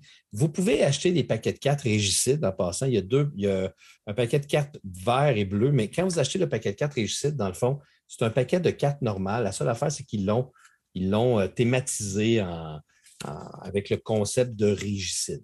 Le, but, dans le fond, c'est qu'on est des membres d'une communauté, puis on veut mettre dehors tous les rois, euh, dans le fond, tous les valets, les rois et les reines du royaume. Euh, puis, pour, puis pour ça, on se fait aider de l'ensemble de la population qui est représentée par les cartes euh, numérotées de 2 jusqu'à 10 et aussi par les, animaux, les compagnons animaux qui sont les as, as pour animal, et les, euh, les jokers, dans le fond, les jokers qui sont euh, des jokers. c'est pas plus dur que ça. Euh, là, évidemment, là, je vais vous donner les règles pour la partie en solo. Sachez que les. Parce qu'en passant, tout le monde peut jouer à ça. Et en passant, la compagnie a même beaucoup publicisé le fait que le jeu, vous n'avez pas besoin euh, d'acheter leur paquet de cartes. C'est un jeu que vous pouvez jouer. Il n'y a aucune, il n'y a absolument rien, rien, rien que vous avez besoin à l'extérieur de ces, de ces cartes-là. La première chose pour la mise en place, ce que vous allez faire, c'est que vous allez sortir tous les rois toutes les reines et tous les valets. Donc, ceux qu'on veut expulser du royaume. C'est ça. Dans le fond, vous les enlevez tous de votre paquet puis vous les mettez ensemble. Dans le fond, les rois ensemble, les, euh, les dames ensemble et euh, les valets ensemble. attends, moi-même, il faut que je les retrouve, les nez. Ben, moi, ça va euh, bien, ils sont dans l'ordre, fait qu'il n'y a pas trop de problèmes. Fait que là, c'est juste préciser, parce que tu as dit tantôt, ça se joue en solo, mais donc, c'est de 1 à 4 joueurs. Oui. Donc, c'est un coopératif. C'est un coopératif, puis euh, laissez faire jouer au, solitaire maintenant. Vous n'avez plus besoin de jouer au solitaire. Vous allez trouver un, jeu qui est beaucoup, beaucoup plus engageant que ça. Ok, Vous allez voir, le pays, c'est relativement simple en plus, mais avec une certaine complexité, je dois te dire. Fait que là, vous prenez tous vos, euh, vos quatre rois. OK?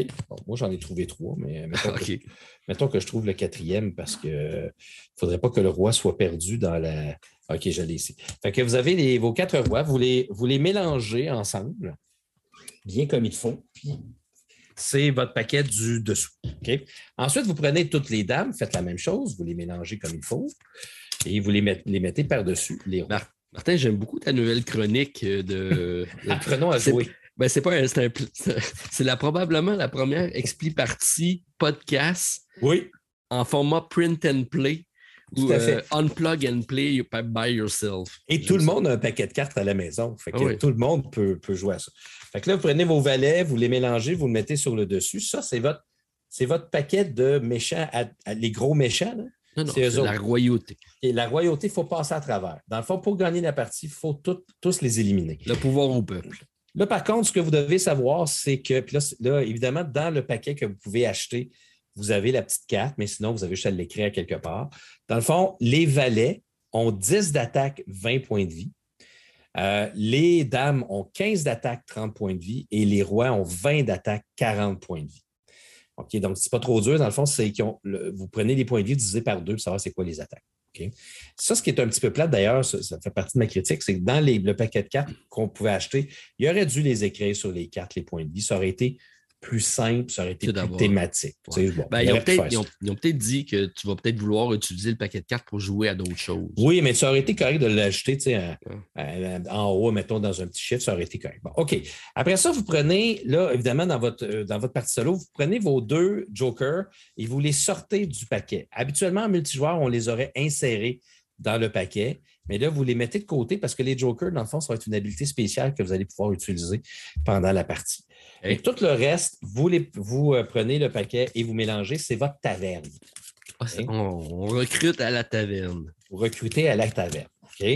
Bon, et alors là, une fois que tout ça est bien mélangé, votre, vous placez votre taverne sur la table et là, vous êtes prêt à commencer. Vous, euh, vous retournez le premier euh, la première carte de votre royauté, qui devrait être un valet, euh, et vous la mettez sur le dessus du paquet. Donc, c'est le premier ennemi à éliminer. OK. Est-ce que le, le, type de valet a une importance? Euh, oui, d'ailleurs. Oui, parce qu'évidemment, les, les quatre types vont donner des habiletés spéciales à vos, à vos, à vos aventuriers. Et les, la royauté vont être protégée contre ce type d'attaque-là. Comme par exemple, moi, j'ai le valet de cœur.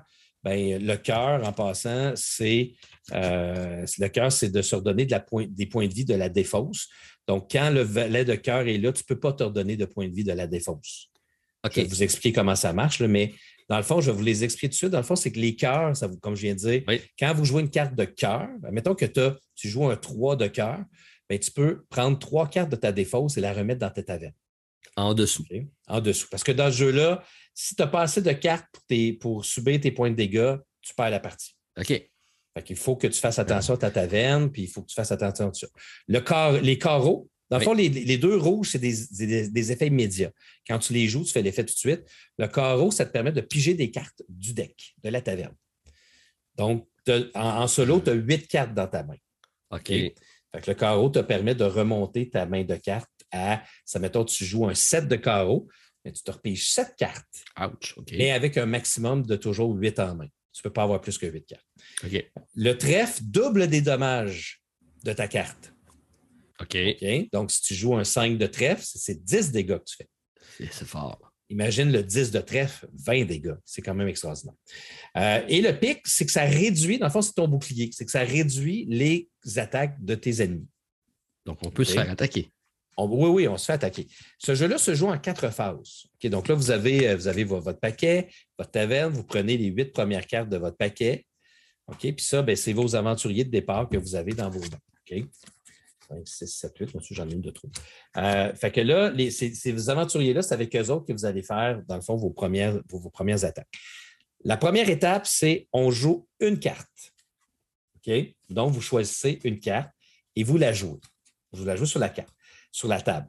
La carte que vous jouez, c'est le nombre de dégâts qu'ils vont faire, que la carte va faire à notre ennemi. Je rappelle que le valet commence avec un grand total de. Martin, as-tu bien suivi? Ouais, 10, et, 10 et 20. Il y a 20 points de vie. Donc, il faut faire 10 d'attaque, 20 points de vie. Exactement. si je joue, par exemple, moi, présentement, dans ma main, j'ai le 10 de pique. Alors là, le 10 de pique, je fais 10 dégâts au valet. Mais là, la première chose, c'est que je joue la carte. Après ça, je fais l'effet de la carte. Donc là, c'est un pic. Le pic, ça réduit les attaques de l'ennemi. Mm-hmm. Fait que là, pour ça, c'est les, dans le fond, les deux, euh, le trèfle puis le, pic, c'est plus tard que les effets vont se faire, mais tu te souviens de ça. Mon Dieu, c'est beau. C'est beau, j'ai le 10 de pic, moi aussi, dans mes mains. Ah, je, fais la même chose que toi. Après ça, donc, tu fais les dommages à l'ennemi. Donc, l'ennemi a 20 points de vie. Je lui en fais 10, donc il lui en reste 10 OK, à faire. Il faut que tu t'en souviennes. Elle, est où la, la jauge de points de vie, là, puis nos jetons? Tu peux aller chercher une application. Ils ont créé une application pour que vous puissiez. Mais est-ce que ça se fait dans votre thèse? Vous n'avez pas besoin de ça. Euh, puis là, après ça, le, là, le méchant qui n'est pas mort va t'attaquer. Donc là, il fait, 15, il fait 15 dégâts. Euh, non, 10 euh, dégâts. Mais n'oubliez pas que j'ai joué un pic. Le 10 moins 10, 0. Donc, il ne me fait pas de dégâts. Mais si, admettons, il m'avait fait des dégâts, mettons qu'il m'avait fait, fait 3 dégâts, avec les cartes que tu as dans tes mains, il faut que tu défausses la valeur de dégâts qu'ils vont te faire. En, numérique. Numérique. Donc, un 3, c'est 3 points de vie. Oui, ou je pourrais prendre un 2 puis un As. Puis tu n'as pas, pas de change là-dessus, j'imagine. Il n'y a pas de change, non, exactement. c'est pour ça qu'il y a comme une petite stratégie de, tu sais, des fois, tu ne veux pas trop te défaire de cartes, parce que ça vaut peut-être la peine de juste en défaire une grosse. Il va t'en rester plus dans ta main après. Mais souvent, les grosses cartes, c'est eux autres qui vont te faire plus de dégâts. il y a comme une petite stratégie là-dedans. Puis là, ben, tu vas jouer jusqu'à temps, dans le fond, que tu battes. Euh, donc, tu gardes ta carte sur la table. Puis après ça, ben, le prochain tour, tu joues une autre carte. Mettons, je joue le 6. Mettons, là, j'ai fait 10 dégâts. J'ai dit qu'il y avait euh, combien de points de vie déjà? Il y a 20 points de vie. il y a 20 points de vie. Fait que là, mettons, je décide de jouer. un 5 de trèfle, ça fait x2. 5 de trèfle, ça fait x2, Martin. Alors, ça fait 10 plus 10, 20. Donc là, je viens de battre le, le, valet. Le valet. Et là, écoute-moi bien, et encore une fois, l'aspect très cool du jeu. Si tu bats le méchant avec exactement le bon nombre, donc 20, tu mets la carte, il s'en vient travailler avec toi. Il rejoint ton armée et tu le oh. places sur le dessus de ton deck. Oh, c'est la prochaine carte que je pioche. Et sur le dessus de ton deck, dans le fond, il va valoir 10 d'attaque. Tu comprends? C'est un 10 d'attaque, le valet. OK, mais là, c'est un pic. Est-ce que ça fait un bouclier de 10 aussi? Oui, tout à fait. Exactement. Il va garder les mêmes choses. Je te rappelle en passant que quand ils sont dans le deck des méchants, ils se protègent contre ce type d'attaque-là. Donc, si c'est un pic, tu ne pourras pas utiliser les avantages de pic. Mais si tu, fais, tu, le bats et que tu ne l'as pas eu au même nombre, tu le mets en dessous de ton deck. De ta OK, on le récupère quand même, mais en dessous. Ben, après, ça, tu retournes le prochain valet et ainsi de suite, ainsi de suite. Deux petites choses. Là, je vous ai dit presque tous les, règlements en passant. Deux petites choses. Euh, les as, OK? Oui, les, animaux. Les animaux, d'ailleurs, c'est très drôle parce qu'ils ont vraiment mis des animaux sur, sur les cartes de leur. Euh, évidemment, ils ont, ils ont, essayé de garder ça thématique. Les animaux, tu peux tout le temps associer ta carte animale avec une autre carte. Donc, tu pourrais jouer. Tu combines deux cartes. C'est ça. Tu combines deux cartes, tu les additionnes ensemble. Comme là, je viens de jouer un 6 de carreau avec l'as de trèfle, donc ça fait 7. Mais tu as deux habiletés spéciales. C'est fort. C'est très fort. C'est très, très fort. Et, évidemment, les deux habiletés spéciales, sont selon le. Euh, donc, tu vas, faire le, tu vas faire 7 pour l'habilité du carreau, puis 7 pour l'habilité du trèfle. Puis tu les additionnes ensemble. Tu, peux aussi faire, et là, je termine avec ça, c'est la dernière chose pour les. Ben non, il reste deux petites choses, deux petits traits. L'autre affaire, c'est que tu peux faire des combos aussi. Donc, tu peux jouer 2-2, 3-2, euh, tu peux même jouer 4-2. Dis-moi pas 5 parce que ça ne marche pas. Non, ça ne marchera pas. Tu peux jouer 4-2 en même temps. Dans le fond, tu peux jouer tous les combos de cartes identiques, mais il faut que ça donne un maximum de 10. tu comprends que les 3, tu peux mettre, tu peux jouer jusqu'à 3, 3, mais tu ne peux pas jouer 3, 4, 3, 9. 3, parce que là, ça dépasse le. Et évidemment, à chaque fois que tu les joues, tu fais toutes les habiletés spéciales qui ont. Un peu comme la, carte d'animal. Exactement, sauf que là, là c'est sûr que tu peux faire des gros combos comme ça, mais quand tu fais des gros combos, tu as moins de cartes dans tes mains parce que tu perds aussitôt que tu ne peux pas. Euh, parce que là, là, ça va bien avec le valet, mais quand tu arrives au roi, puis que le roi te fait 20 points de dégâts. Et 40 points de dégâts. Il faut que tu aies assez de cartes dans tes mains pour faire 20 points de dégâts, à moins que tu utilises des trèfles. C'est pas facile. Puis il me reste juste le, Joker, le dernier, le Joker en solo. C'est qu'à n'importe quel moment, ben, en fait, c'est avant la phase 1 qui est la phase de jouer une carte ou la phase 4 de recevoir des dégâts. Tu peux la retourner pour défausser toute ta main et te piger 8 cartes. Tu peux le faire deux fois dans la partie. Oui, mais c'est pas payant de défausser sa main parce que tu dis que notre défausse, on, c'est nos points de vie. Si tu restes juste, un, euh, si juste une carte en main puis que tu as 15 dégâts, ben là, tu es tout souvent de défausser ta carte une carte. 8. Ben c'est ça. Fait que tu en as deux, tu peux le faire deux fois dans la partie et tu joues jusqu'à temps que tu aies battu le quatrième roi. Écoute, Martin, c'est extraordinairement wow, ce jeu-là. Écoute, écoute, je ne vois plus jamais un paquet de cartes de la même façon depuis ce temps-là. C'est, fallait, écoute, fallait y penser. C'est tellement thématique. C'est comme, je vois, ben c'est sûr que moi, en plus, j'ai les images, mais tu vois vraiment la population qui se soulève contre les rois et les reines, puis tu as des animaux avec les as qui vont venir t'aider, puis, euh, puis après ça, il faut que tu les battes, puis là, en plus, ils viennent t'aider, tu as de la stratégie, tu sais, tu veux-tu utiliser tes cartes? Tu sais, quand tu parles de puzzle, un petit jeu de puzzle, il faut que tu réfléchisses. Ça joue super bien en solo. Ça se joue très, très bien aussi en multijoueur. La seule affaire qui est différente en multijoueur, c'est euh, les cartes de, euh, de Joker qui sont utilisées pour annuler les effets spéciaux de, des, euh, des, rois, des reins, de, la royauté. quand tu joues, dans le fond, c'est que ça va annuler leur, leur immunité contre, contre les, les, cartes de certains types. Fait que, écoutez, Coûte pas cher, gang. ça coûte rien. vous avez ça chez vous. C'est un excellent jeu. Euh, c'est je le dis, Martin, c'est un très bon jeu de société. Puis euh, avec un simple paquet de cartes. Si vous voulez aider la compagnie, allez vous. Moi, le paquet de cartes m'a coûté, je pense, une quinzaine de dollars.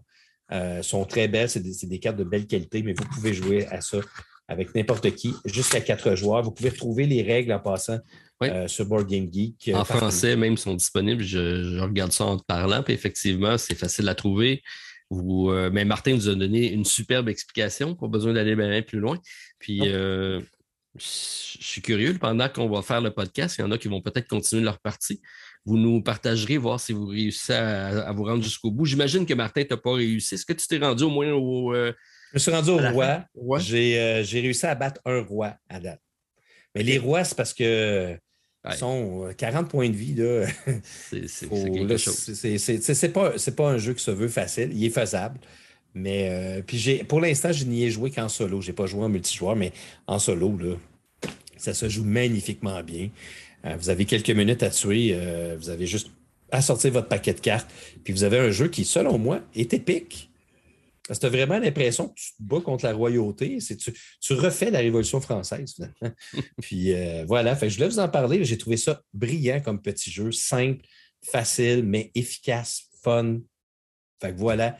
Fait que ça fait du bien aussi des fois de trouver des jeux qui ne sont pas à 200 Martin, je te lève mon chapeau. On devrait inclure ça dans tous nos chroniques. Donc, euh, jeu facile, accessible pour tous. Euh, ça va faire beaucoup d'heureux. Donc, Régicide, publié en 2020. 1 à 4 joueurs, des parties de 10 à 30 minutes. Les règles sont disponibles sur BGG en français, puis n'importe quel jeu de cartes vous permet d'y jouer. Euh, bon, tu viens de faire ma journée. Bravo. Ben, mais je suis content. Ça fait, ça, fait longtemps, je veux t'en parler, mais on a toujours quelque chose. Puis, tu sais, c'est un petit jeu qui fait pâle au niveau de Solomon Kane avec toutes les figurines. Mais tu sais, ça, tu transportes ça. Écoute, moi, à l'école, des fois, le midi, je vais m'installer puis je vais me faire une petite partie euh, euh, juste avant que la cloche sonne pour euh, faire tomber la pression. Alors, euh, je me bats contre la royauté du, royaume de Régicide. Ça, ça, permet de. Ça joue en 20 minutes, c'est fini. Même pas 15 minutes, c'est terminé le parti. Bah, t'es mort. T'es mort avant, de pouvoir tout passer à travers, mais quand même. Jusqu'où tu peux te rendre, c'est déjà ça. Puis la, fois que tu gagneras, ben, tu seras très, très fier de toi-même. Moi, je l'ai toujours dit, quand on me pose souvent la question, t'emmènerais quoi comme jeu, comme jeu sur une île déserte? J'ai souvent, ma réponse, c'est souvent un jeu de cartes, parce qu'avec ben ça, tu peux inviter, tu peux inventer à peu près tous les jeux. Puis euh, c'est là qu'on voit qu'il n'y a pas de limite à cette, euh, cette euh, imagination-là. Fallait y penser, puis il y a quelqu'un qui l'a fait. Puis bravo, bravo aux designers, ils ont fait vraiment une belle job. Martin, je te ramène, moi, en 2011. Oh, euh, j'étais jeune. Hein? J'étais jeune. T'étais-tu T'étais même pas euh, sur YouTube? Non. Est-ce que tu avais commencé ta collection en 2011? Du tout. Écoute, là, on, quoi, on ramène 11 ans en arrière? Non, je pense que j'étais dans les balbutiements. OK. C'est un classique euh, de 2011 qui est encore coté 16e sur BGG, euh, donc très haut. Et oh. euh, c'est un jeu que tu connais parce que c'est ta première vidéo sur ta chaîne, c'est un dérivé de ce jeu-là. Et là, quelle était ta, ah! première vidéo sur ta chaîne? C'était Castle of Burgundy, The Card Game, le, jeu de cartes. Exactement. C'est là que je t'ai découvert d'ailleurs, Martin. J'ai joué ma première partie du, jeu de cartes en ta compagnie, en ah! écoutant ta vidéo. Je suis honoré. Ça a commencé comme ça. Et euh, oui, moi, j'ai euh, bon, j'avais joué une fois euh, au jeu, jeu de base, qui est un jeu de repêchage placement dés de Stephen Feld, un classique. Et je n'avais pas rejoué au jeu de base, c'était même pas ma collection, ce jeu-là.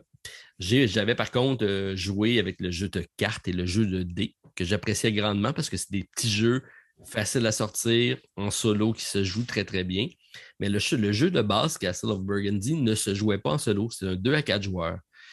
Par contre, l'année dernière, je crois, ou en 2020, euh, puis je ne suis même pas sûr qu'il est répertorié sur BGG, ont sorti l'édition anniversaire du jeu.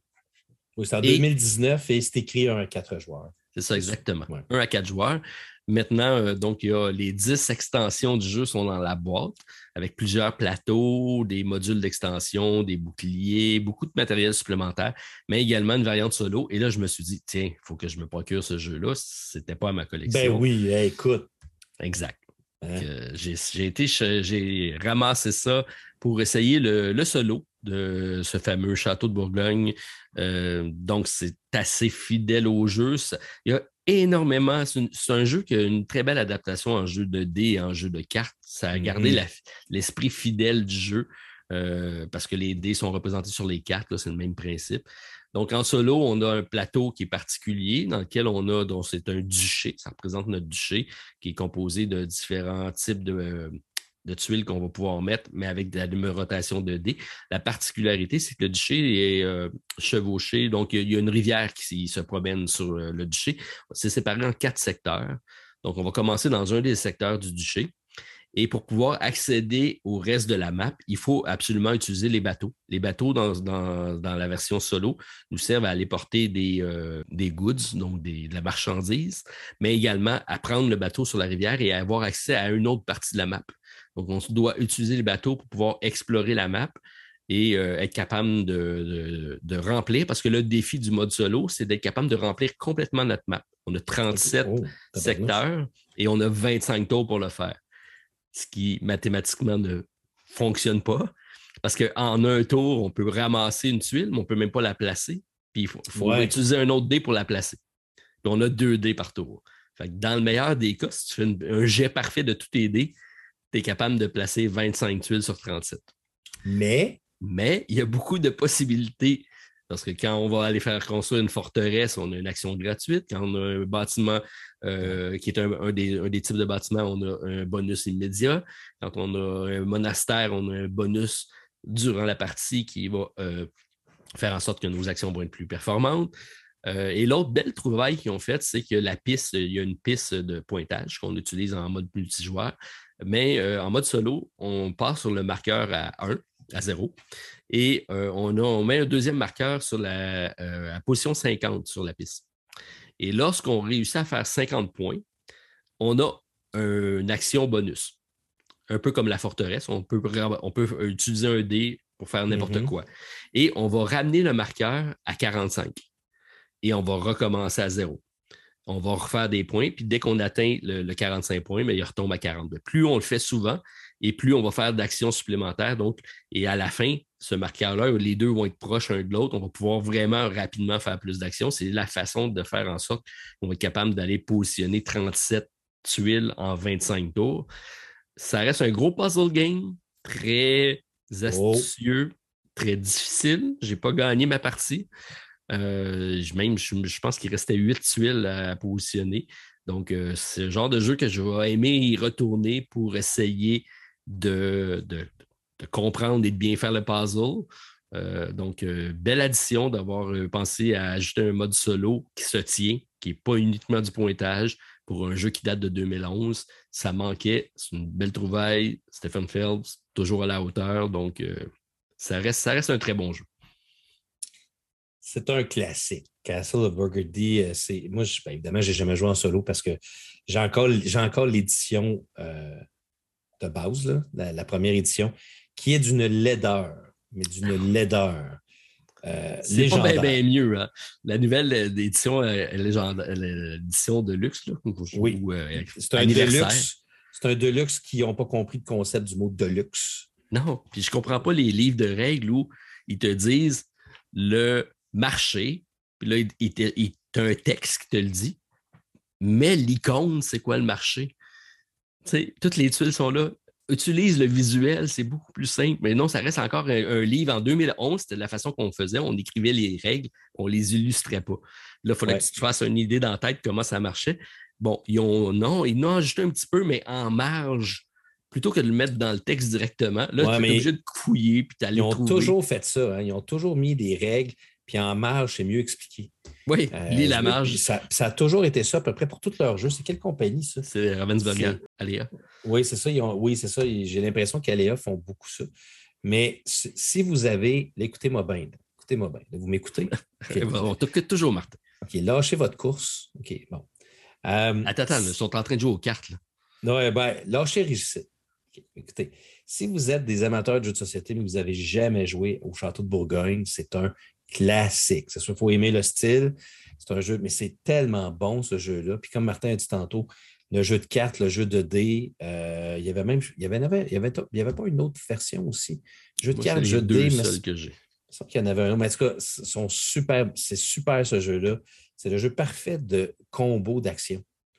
Euh, qui est avec le, positionnement. Il est laid, là. Mais ça ne veut pas, tu sais, c'est pas parce que c'est laid que c'est pas bon. Il est surtout très simple. C'est très engageant. C'est très. Euh, tu vas être dans la partie parce qu'il y a plein de choses que tu peux faire, mais c'est 2D. Tu lances 2D. Tu as le choix entre repêcher une tuile, poser une tuile. Il n'y a pas plus simple que ça. C'est ce qui fait la beauté du jeu, c'est que c'est dans sa simplicité, mais en même temps, ça devient un jeu, un gros jeu stratégique de placement. Je vais te chercher lui, je le place-tu là?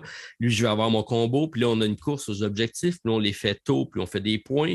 Puis on attend, les points s'en vont en diminuant. Mm-hmm. donc, euh, il y a un aspect de course qui s'installe aussi là-dessus. C'est euh, vraiment bien fait. C'est un, cours de design de jeu 101. Pas de surplus. Puis lui, il est vraiment, il n'y a vraiment pas de flafla auto. Ils n'ont même, pas, euh, même pas mis de, d'accent sur, euh, sur le, visuel, mais ça reste euh, mécaniquement, c'est un jeu qui est superbe. Qu'est-ce qu'on peut parler? Est-ce qu'on peut passer d'un classique à une merde monumentale? Oui, c'est à tes risques et périls. Oui, là, écoutez, euh, quand on parle de jeux qu'on n'aime pas, on dirait qu'on prend, on veut toujours prendre des pincettes. Oui. Moi, je ne le ferai pas aujourd'hui. Oh, je le ferai pas. La vérité. Non, non, je ne le ferai pas parce que ben, c'est mon opinion. Puis, euh, j'aimerais d'ailleurs. Bon, le jeu en passant, c'est 303 Squadron. Martin, ce que j'aimerais que tu fasses pendant. Je, je, veux juste faire un warning ou une notice en début d'épisode, tu sais, comme euh, quand un film commence puis qu'on veut dire attention, ce, ce, public est pour un film averti, puis tout ça. Ce que vous allez entendre présentement n'engage en rien de l'autre côté du plateau. Martin Lafrenière emporte l'entière responsabilité et, il va nous partager son opinion qui n'engage que lui-même. Vas-y, Martin. C'est ça, mais je veux juste être, parce que je veux faire du pouce sur ce que tu dis. dans, la chaîne, euh, pas la chaîne, parce que ce n'est pas une chaîne, dans le groupe Facebook, euh, si vous n'êtes pas d'accord avec moi, vous avez juste à me le dire. Ça va me faire plaisir. Vous allez devoir m'expliquer. Euh, parce que euh, j'ai vraiment essayé très fort. Je, vous explique. le jeu, c'est 303 Squadron. Martin, j'aimerais ça que tu ailles voir sur Kickstarter parce que j'ai joué avec Stéphane, puis euh, Stéphane m'a dit qu'il avait passé proche de te backer. Il m'a dit que ça faisait quatre ans. Il vient d'arriver, là. Ça fait à peu près quatre ans, je pense, que le jeu a été euh, lancé sur Kickstarter. Euh, ça appartient à ton ami? C'est lui qui l'avait backé? Non, non, non, je l'ai acheté. Je l'ai acheté. Ce n'est pas une commandite. Euh, je l'ai vu arriver sur. Attends, je vais essayer, le 21 décembre 2019, mais il y a eu une version en 2018 et une version en 2015, mais ça, c'est le documentary. Donc, est-ce que c'est Battle of the, of Britain ou c'est The Board Game? The Board Game date de 21 décembre 2019. Euh, c'est 303 euh, Squadron Board Game. OK, 2019. Donc 2019. Fait 2019, 2020, 2021, 2022. Ça fait trois ans. OK? Donc c'est un jeu, ça fait trois ans. Écoute, je vais, je vais te le dire, moi j'aime beaucoup, moi j'aime beaucoup les jeux de guerre. J'aime beaucoup les jeux sur la Deuxième Guerre mondiale. Euh, moi, je, je te l'ai déjà dit, les jeux de combat de figurines, j'aime ça. Euh, j'aime beaucoup le jeu Viking euh, que je joue souvent avec Stéphane. Euh, je joue avec des, jeux, mettons, sur la guerre de conquête ici au Canada. C'est le type de jeu que j'aime beaucoup. L'aspect tactique, j'aime beaucoup ça. quand j'ai vu ça apparaître chez un détaillant, c'était un jeu, c'était pas X-Wing, c'était pas un jeu où c'était des figurines. en passant, c'est un jeu de combat d'avions de la Deuxième Guerre mondiale. une bataille, des batailles qui se passent en, Angleterre, puis la France. La, carte, elle est immense. OK? C'est deux cartes que tu colles, que tu mets ensemble. Donc, c'est deux grosses cartes que tu mets ensemble. Puis c'est plein de figurines d'avions.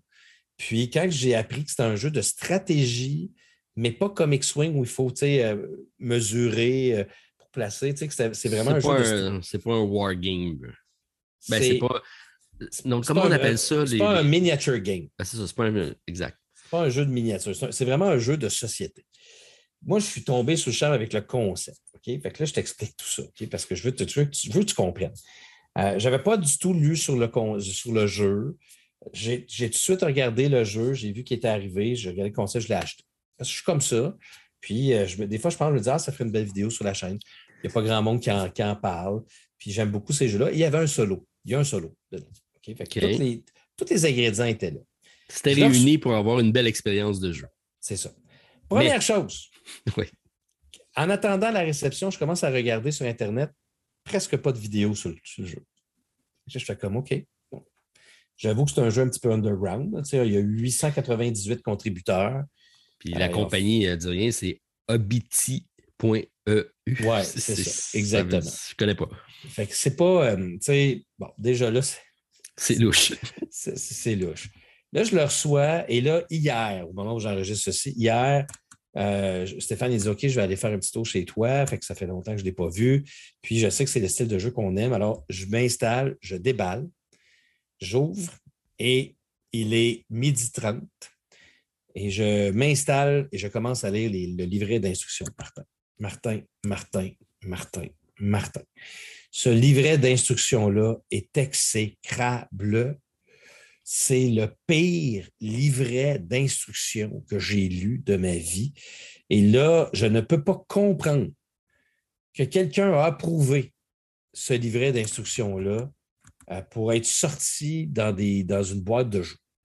C'est. là, j'ai compris, je suis allé voir après ça, puis je ne suis pas tout seul. Il y a, des, hier, j'ai lu la. Je suis allé sur Board Game puis il y a quelqu'un qui a écrit un commentaire, je suis tellement partaré, il dit c'est le, gars, il a écrit ça. C'est le premier livret d'instruction qui me fait paraître comme un stupide. Tu lis et tu ne comprends pas. Je lisais, Martin, puis je comprends pas. Puis Hélène pourrait te le dire. pendant toute l'après-midi, de midi 30 jusqu'à 4 heures, j'ai lu le livret, j'ai étudié ce livret-là et je ne comprenais pas. Pourquoi? Parce que les exemples étaient tout croches. Ils ne montraient pas les bons exemples. Ils n'expliquaient pas les choses qu'on voulait savoir. Bref, ils ne savent, ils ne savaient pas, ils ne savent pas comment créer un livret d'instruction. Et quand ta base ne fonctionne pas, le reste suit. C'est ridicule, c'est stupide, c'est niaiseux. Que tu as un jeu avec un système de dés de combat, mais que tu ne comprends pas pourquoi tu lances tes dés, tu ne sais pas comment ça fonctionne. Tu... Écoute, Martin, dans ce jeu-là, on fait des combats, on lance deux dés, plus les deux dés, mettons, des méchants, des, des, euh, des, des, avions allemands. Tu lances tout ça ensemble, mais là, tu joues des cartes en même temps. Mais là, le livret d'instruction, il ne te dit jamais si tu mets le dé sur la carte, tu peux-tu utiliser les icônes sur le dé ou pas? écoute, je suis fâché. C'est incroyable. Je ne peux pas croire que j'ai perdu mon temps hier. Euh, on a et, joué. Et ton argent. Mais oui, mon argent. Et on a joué hier, puis on était, on était quand même excités. Tu sais, je ne comprenais rien. J'ai dit à Stéphane, euh, j'ai dit, on joue ça à Yanzen ou on joue à ce jeu-là? Moi, j'étais sûr qu'elle allait me dire, non, laisse faire, on va jouer à Yanzen. Elle a dit, non, ça a l'air bon. Fait qu'on l'a essayé. Je dis, on verra. Je, ne comprends rien aux instructions. On verra. On s'installe. Écoute, Martin, ça a été. la, training mission, la training mission, il y a des événements, il y a des cartes d'événements dans le jeu. Dans le setup, il faut que tu prépares des cartes d'événements. Fait que là, j'arrive, je prends la carte d'événement. Là, ils disent OK, mélangez les cartes rouge, bleu puis jaune ensemble. Puis vert, marron, puis violet ensemble. Il n'y a pas de couleur. Il y, a, des couleurs, mais j'en ai juste quatre cartes d'événements. Il n'y a, pas assez de cartes pour. Ils sont où mes autres cartes? Il y a combien? Je comprends. C'est parce qu'ils ont expliqué avec toutes les extensions dans le jeu de base. OK. Comprends-tu? Mais je ne les ai pas, les autres cartes. Fait que là, je, comme, je comprends. Je, je comprends rien. Il manque du stock. Je comprends rien. Là, on joue pareil avec les événements. Là, je prends l'événement, je la regarde. Je la pille, je la regarde, je suis comme, mais là, Stéphane, il y a comme une histoire dessus. Mais elle ne fait rien. Ils ne nous disent pas quoi faire. elle ne donne rien. Elle donne un contexte qui ne donne rien. Là, Stéphane, il dit, bon, moi, là, je... il dit, mais non, il dit, il n'y a rien dessus. Fait que là, il a fallu que c'était pas écrit nulle part. Il fallait aller dans le compendium. Et dans le compendium, c'est là qu'il t'expliquait ce que la carte événement faisait. Donc, ça te prend un livre pour pouvoir comprendre la carte d'événement. Ils ont, ils ont tout mis du flavor text qui prend toute la carte au complet. Pour rien Simonac, mettez le flavor text dans le compendium, puis mettez donc ce qu'on est supposé de faire avec la carte sur la carte. Voyons, c'est la base des jeux de société. C'est-tu moi qui, moi qui en demande trop? Puis, puis là, sans te parler que le jeu, c'est supposé d'être épique, puis là, tu as une grosse carte devant toi. Puis là, tu regardes tout ça, puis tu te dis, ah mon Dieu, ça va être épique. Mais là, c'est. Il n'y a aucune stratégie dans le jeu-là parce que tes deux. Tes deux nous autres, on, on avait deux avions. On se battait contre 40 avions allemands. Puis là, ben, quand tu arrives. C'est un coop? C'est un total coop. OK. Fait que là, quand on arrive avec les, avions allemands qui sont là, mais dans le fond, on n'a pas, il n'y a pas le choix. Tu t'en vas. Tous tes avions, ils suivent. Fait que tu n'as pas le choix de. Tu rentres dans le tas, tu sais. Dans le tas, tu sais, mais là, les autres, ils te tirent dessus. Et tu, meurs. Puis tu La game est finie. Puis tu recommences. Puis il y a, y a une campagne, il y a des mots-clés. Je ne comprends rien de ce jeu-là. Je ne comprends. Il y a des pilotes. Puis là, Gabin, juste te dire comment c'est. OK, Gabin, Gabin Martin. Au début, tu choisis un pilote. Le pilote, il a une habilité spéciale. Au début de ton tour, tu choisis si tu veux prendre l'habilité spéciale de ton pilote ou prendre un dé jaune quand tu te bats. Le dé jaune, c'est un wild, parce qu'il y a des icônes sous les dés, c'est un wild, et il y a une face que c'est deux dégâts que ça te fait. C'est quoi l'icône qu'ils ont, décidé de faire pour un wild? C'est un pouce en l'air. Ils ont vraiment beaucoup, beaucoup d'imagination. Mais, mais les autres, là, si tu fais l'habilité spéciale de ton bonhomme dans le livret d'instruction, c'est écrit Retourne ta carte du côté face cachée pour dire que tu prends l'habilité spéciale de ton bonhomme. OK. Mais voyons, Simonac, tu, le laisses du côté face visible pour voir l'habilité spéciale de ton bonhomme? Pourquoi? Oui, mais tu as fait un cours d'université, tu es supposé le savoir par cœur maintenant. Mais, tu comprends-tu? C'est, c'est comme si c'était des. Je, m'excuse, là. Je, tu sais, je regarde, c'est probablement une petite compagnie, puis ils ont, voulu faire. Mais c'est, c'est dommage parce que ce jeu-là a un potentiel immense, mais il est définitivement arrêté par le livret de règles, par un design qui n'est pas terminé, par un design qui n'a pas, pas été, je pense, assez testé. Euh, c'est pas bon. C'est pas bon. C'est mon pire jeu de tous les temps. C'est mon numéro un. Il s'en va dans le backstore. Je ne suis même pas sûr si je veux le donner à quelqu'un, ce jeu-là. Euh, les figurines sont correctes. Euh, c'est pas, pas grandiose. La carte est magnifique. Euh, le reste du matériel est très, très générique, très de base, très, très dispendieux pour pas grand-chose dans la payé combien? Je pense que c'était 80 me semble. OK, le Kickstarter est à 79 US pour le jeu de base. Oui, c'est ça. Puis euh, c'est parce qu'il y a des extensions aussi. Il y a deux extensions, dont des extensions qui rajoutent des bateaux. Ça doit vraiment être cool. Je, veux dire, je suis fâché parce que, puis là, ça, je disais à, Stéphane hier, je vous le dis, là, je sais que j'ai de l'air dur, mais j'ai voulu aimer ce jeu-là. Quand on a perdu, on a gagné notre première bataille, c'était super facile, Martin. Le training mission, Stéphane on a passé à travers comme si rien n'était. Euh, on a dit, OK, c'est vraiment plate, mais on rejoue une deuxième fois? On voulait l'aimer. Puis quand on a, recommencé, puis là, là c'était très difficile, la, première mission qu'il nous donnait. Et c'est un des rares jeux qu'en plein milieu, j'ai regardé Stéphane, j'ai fait comme, on arrête-tu? On n'avait pas de fun. C'était. Euh, ça, ça, pas. Euh, c'est ça. Puis on a voulu aimer, j'ai travaillé fort, j'ai étudié, je suis allé lire sur Board Game Geek, je suis allé voir une vidéo en ligne. Euh, j'ai vraiment voulu apprendre les règles. Vous ne verrez pas de, de vidéo. je vais peut-être faire une première impression sur ma, sur ma chaîne de jeu-là, mais c'est dommage parce que c'est un, c'est un, un, jeu qui avait un bon potentiel, mais le livret. C'est l'importance du livret d'instruction. C'était écrit qu'ils ont engagé un, Parce que je pense qu'ils ne sont pas anglophones. Ils ont, engagé un, Américain. Ouais, c'est ça, un, Américain pour traduire le jeu. Puis euh, je pense que c'est là la, problématique. Euh, la traduction est excessivement mauvaise. Euh, c'est surprenant, mais oui puis non. Si c'est issu d'une campagne Kickstarter, souvent, c'est le genre de produit qu'on voit. Souvent, les règles, c'est la grosse lacune. Puis là, tu avais un jeu à potentiel intéressant pour toi. Ce que je ne comprends pas, par contre, c'est la cote de popularité de 8.2 sur BGG. Ça, euh, c'est peut-être parce que le monde veut justifier le fait d'avoir mis de l'argent sur le jeu. Moi, je pense que oui. Puis, tu sais, il va y avoir des puristes qui vont avoir étudié le jeu. Ce que, tu sais, ce que je veux dire, c'est que les gens qui veulent vraiment, vraiment jouer à ce jeu-là, je pense que euh, je pense qu'ils vont aimer ça. Puis euh, si tu es prêt, je pense que si tu es prêt, après, la deuxième partie, je pense que Stéphane et moi, on avait compris comment ça marchait. C'est juste que c'était pas excitant, puis c'était pas ce que je pensais. Puis définitivement pas un jeu d'avion comme je m'attendais. Je m'attendais à ce que ce soit plus excitant, qu'il y ait plus de, choses qui se passent. Puis là, c'est juste un jeu de lancer de dés, de jouer des cartes.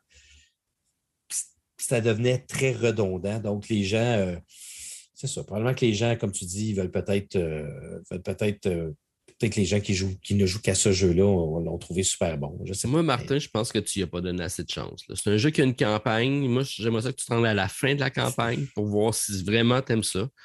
Puis, euh, s'il y en a que ça, leur intéresse, de mettre ça sur notre liste de, jeux à essayer.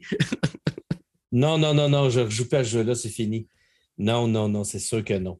C'est terminé. C'est terminé. Puis, je ne suis pas le seul. Hein. Je veux juste le dire que quand vous allez sur Board Game Geek, euh, allez voir, il y a plein de monde qui charge sur le livret d'instruction et qui ont plein de questions sur les, euh, sur les règles. C'est un des jeux, des petits jeux qui a le plus de questions sur les règles. Juste à dire, pour la, dans la section Rules, euh, il, y en a, il y en a quand même beaucoup sur l'ensemble. Il y a 220 commentaires en tout. Il y en a 95 sur les règles. OK, bon, j'espère qu'ils vont. La version 2 va être de beaucoup plus compréhensible, Martin. Attends. Oui, ben, ils ne m'auront pas, c'est tout. Ils, ont, un official errata. Un, écoute, je pense qu'il y a 10 pages. Puis y a-t-il un errata de l'errata? je pense qu'ils ne sont pas encore rendus là. je, suis, vraiment désolé. Fait que 303 Squadron, c'est pas mon jeu et euh, c'est définitivement celui. Il n'y a, pas le, saut d'approbation de, de l'autre côté? Non, on ne mettra pas notre saut dessus. Fait que si tu as le choix entre payer 79 pour ce jeu-là ou 4,95 pour un jeu de cartes puis jouer à Régicide? Allons-y avec Régicide. C'est bon. C'est ouais, ça qui est, euh, qui, est toute la beauté de la chose de Régicide, justement. Voilà. Allez, j'en parle plus jamais de jeu-là, c'est fini. Alors, ah, je vais réussir à t'en reparler, c'est sûr. Non, non, non, c'est terminé maintenant. Écoute, euh, moi, j'ai, euh, on a parlé tantôt d'un classique. Euh, qui était de Château de Bourgogne, qui est classé numéro 16, qui est un jeu de 2011. Mon prochain jeu est encore plus vieux. C'est le jeu que j'ai joué le plus dans ma collection. C'est le jeu qui m'a fait découvrir le solo. C'est le jeu oh. qui, encore aujourd'hui, euh, je l'ai ressorti et m'impressionne. Ils viennent d'avoir une réédition du jeu. C'est un peu pour ça que j'ai, euh, je l'ai ressorti. Mais même à ça, ça fait longtemps que je le regardais. Puis je me disais, il faut que j'y rejoue, il faut que j'y rejoue. Puis mon BG Stat disait que j'y avais jamais joué, mais c'est pas vrai. J'ai dû jouer pas moins de 50, 60 parties de ce jeu-là. C'était avant, probablement, que tu fasses BG Stats. Exactement. Et c'est d'un auteur très connu. Euh, donc, on parle de euh, Thomas Lehman ou euh, Tom Lehman, si vous préférez. C'est publié initialement chez Rio Grande euh, Games. C'est un jeu de 2007 et je parle de Race for the Galaxy. Oh, oui. Grand, pour moi, ça reste un grand classique. J'y ai rejoué. J'ai euh, joué énormément avec les extensions parce que le jeu de base, c'est un 2 à 4 joueurs dans lequel donc, on a un développement de, de, de, plateau, de, de plateau de cartes. Donc, c'est un jeu essentiellement de cartes, de combo de cartes dans lequel mhm. on, va, on va comme ça euh, explorer, avoir des façons d'aller chercher des points en construisant des planètes, en les exploitant, en allant porter des ressources, mais également donc euh, de différentes façons. C'est vraiment dans les combos de cartes et de la façon que tu vas orienter ton développement. C'est un jeu de développement, un genre de petit 4X, mais en 30 à 60 minutes, hyper rapide, hyper nerveux.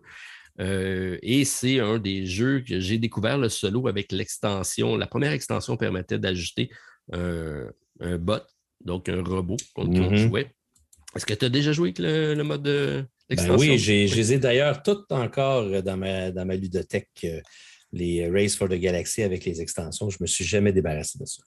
Exact. Là, j'ai ressorti. Et tu vois, j'ai revu, euh, j'ai ressorti le plateau d'extension et je retrouve ce que maintenant on dit, c'est donc génial ce que David fait, David Turzi. Et là, je regarde le, bot de Tom Lehman de 2007 et c'est beaucoup de similitudes parce qu'on a, des on a des planètes de base. Donc, on a dans le jeu de base, je pense que c'est des planètes, donc on peut de mémoire, je pense qu'il y en a six dans le jeu de base. À chaque extension, il y en a additionné deux autres. On se ramasse autour de 15 avec toutes les extensions. Puis le bot fait en sorte, donc le bot, c'est un, plateau dans lequel ça va, ça va dire toutes les actions. Ça se joue avec deux dés qu'on lance et euh, il va soit aller faire ses propres actions ou aller suivre les nôtres, parce que dans ce jeu-là, on peut suivre les actions. C'est quand je te disais que l'avenir du jeu de société était dans les présentement, ce qu'on voit beaucoup cette année, c'est des actions simultanées pour faire en sorte qu'il n'y ait pas de downtime dans un jeu, mais Tom Lehman l'avait mis euh, à l'époque, euh, même Ares Expedition et une copie de Race for the Galaxy un peu à ce niveau-là. Puis, euh, donc, euh, le, bot qui se joue donc avec 2D euh, va tout simplement donc faire les différentes actions qu'il va choisir comme ça, mais il va également suivre les nôtres. Et la beauté, c'est que chaque, selon la planète qu'on va mettre de base, on va avoir des petits modules qu'on va modifier son bot. Donc, si je joue avec la planète numéro 7, je vais ajouter des plaquettes sur, mon, sur le plateau du bot qui va s'adapter à sa façon de jouer selon si c'est un mercenaire, selon si c'est un qui va faxer le développement. Donc, ça, ça imite. Euh, c'est pour ça que je dis qu'il y a un petit peu de, David Turzi où selon l'adversaire, il va avoir une adaptation du, euh, fameux euh, de notre adversaire virtuel. Toujours beaucoup de plaisir à y rejouer. J'ai ressorti les règles, c'est revenu en un claquement de droit malgré le fait que c'est les jeux, c'est les premiers rives de règles, la, vieille version, là, ça vient de sortir, euh, je pense que c'est chez Matago en français. J'imagine que c'est un peu mieux, mais c'est encore euh, le même type de, règles où ce que tout est écrit sans visuel, puis on a en marge quelques exemples. Euh, ouais. C'est ça. Mais c'est donc, donc bien bon. C'est tellement bien fait, c'est tellement efficace, c'est tellement rapide. J'ai fait sept parties. Sept parties, tabarnouche, OK. Mais toi, as-tu toutes tes extensions aussi ou tu en as juste quelques-unes? J'ai la 1, 2 et 3. Je pense que je les ai pas mal toutes. Puis, euh, La quatrième, j'écoutais JP puis le, de, de Professeur Board Game, puis il l'a mis aux poubelles. je suis content de ne pas l'avoir acheté. Ah, ben, moi, je me souviens que je pense que je l'avais bien aimé. Mais tu sais, c'est, c'est comme. moi, je les ai gardés parce que c'est un classique. Puis c'est les quatre, moi, c'est dans l'espace, j'aime ça. C'est c'est un beau thème, puis les cartes étaient vraiment thématiques par rapport à ce qu'ils représentaient, puis j'aimais beaucoup ça. Mais je pense que moi, là, présentement, je suis intimidé. Ça de me réinstaller pour relire les instructions de. Tu, sais, dis que ça, toi, ça t'est revenu tout de suite. Moi, je ne pense pas que ça me reviendrait. que c'est quand même bien fait, puis il y a beaucoup de jeux qui utilisent le concept d'explore, develop, euh, settle, consume, produce. Euh, il y a un certain jeu super plate que j'ai en arrière qui s'appelle Terraforming Mars Iris Expedition. Oh. Euh, qui non, mais c'est vrai, c'est pas, pas, très bon, tu le sais. Toi, mais, toi aussi, tu, me, tu dis la même affaire, Martin. C'est pas assez différent du jeu de base pour vous nécessiter une, pour un achat. Ça n'a pas accéléré le jeu, ça n'a pas rempli les promesses, mais c'est pas un mauvais jeu. OK, entre celui-là puis Race for the Galaxy, ah, 100, 100 000 heures l'heure avec Race for the Galaxy. Bon, ben voilà. c'est un jeu qui a voulu imiter un petit peu le style de Race for the Galaxy avec, avec les, euh, les phases simultanées.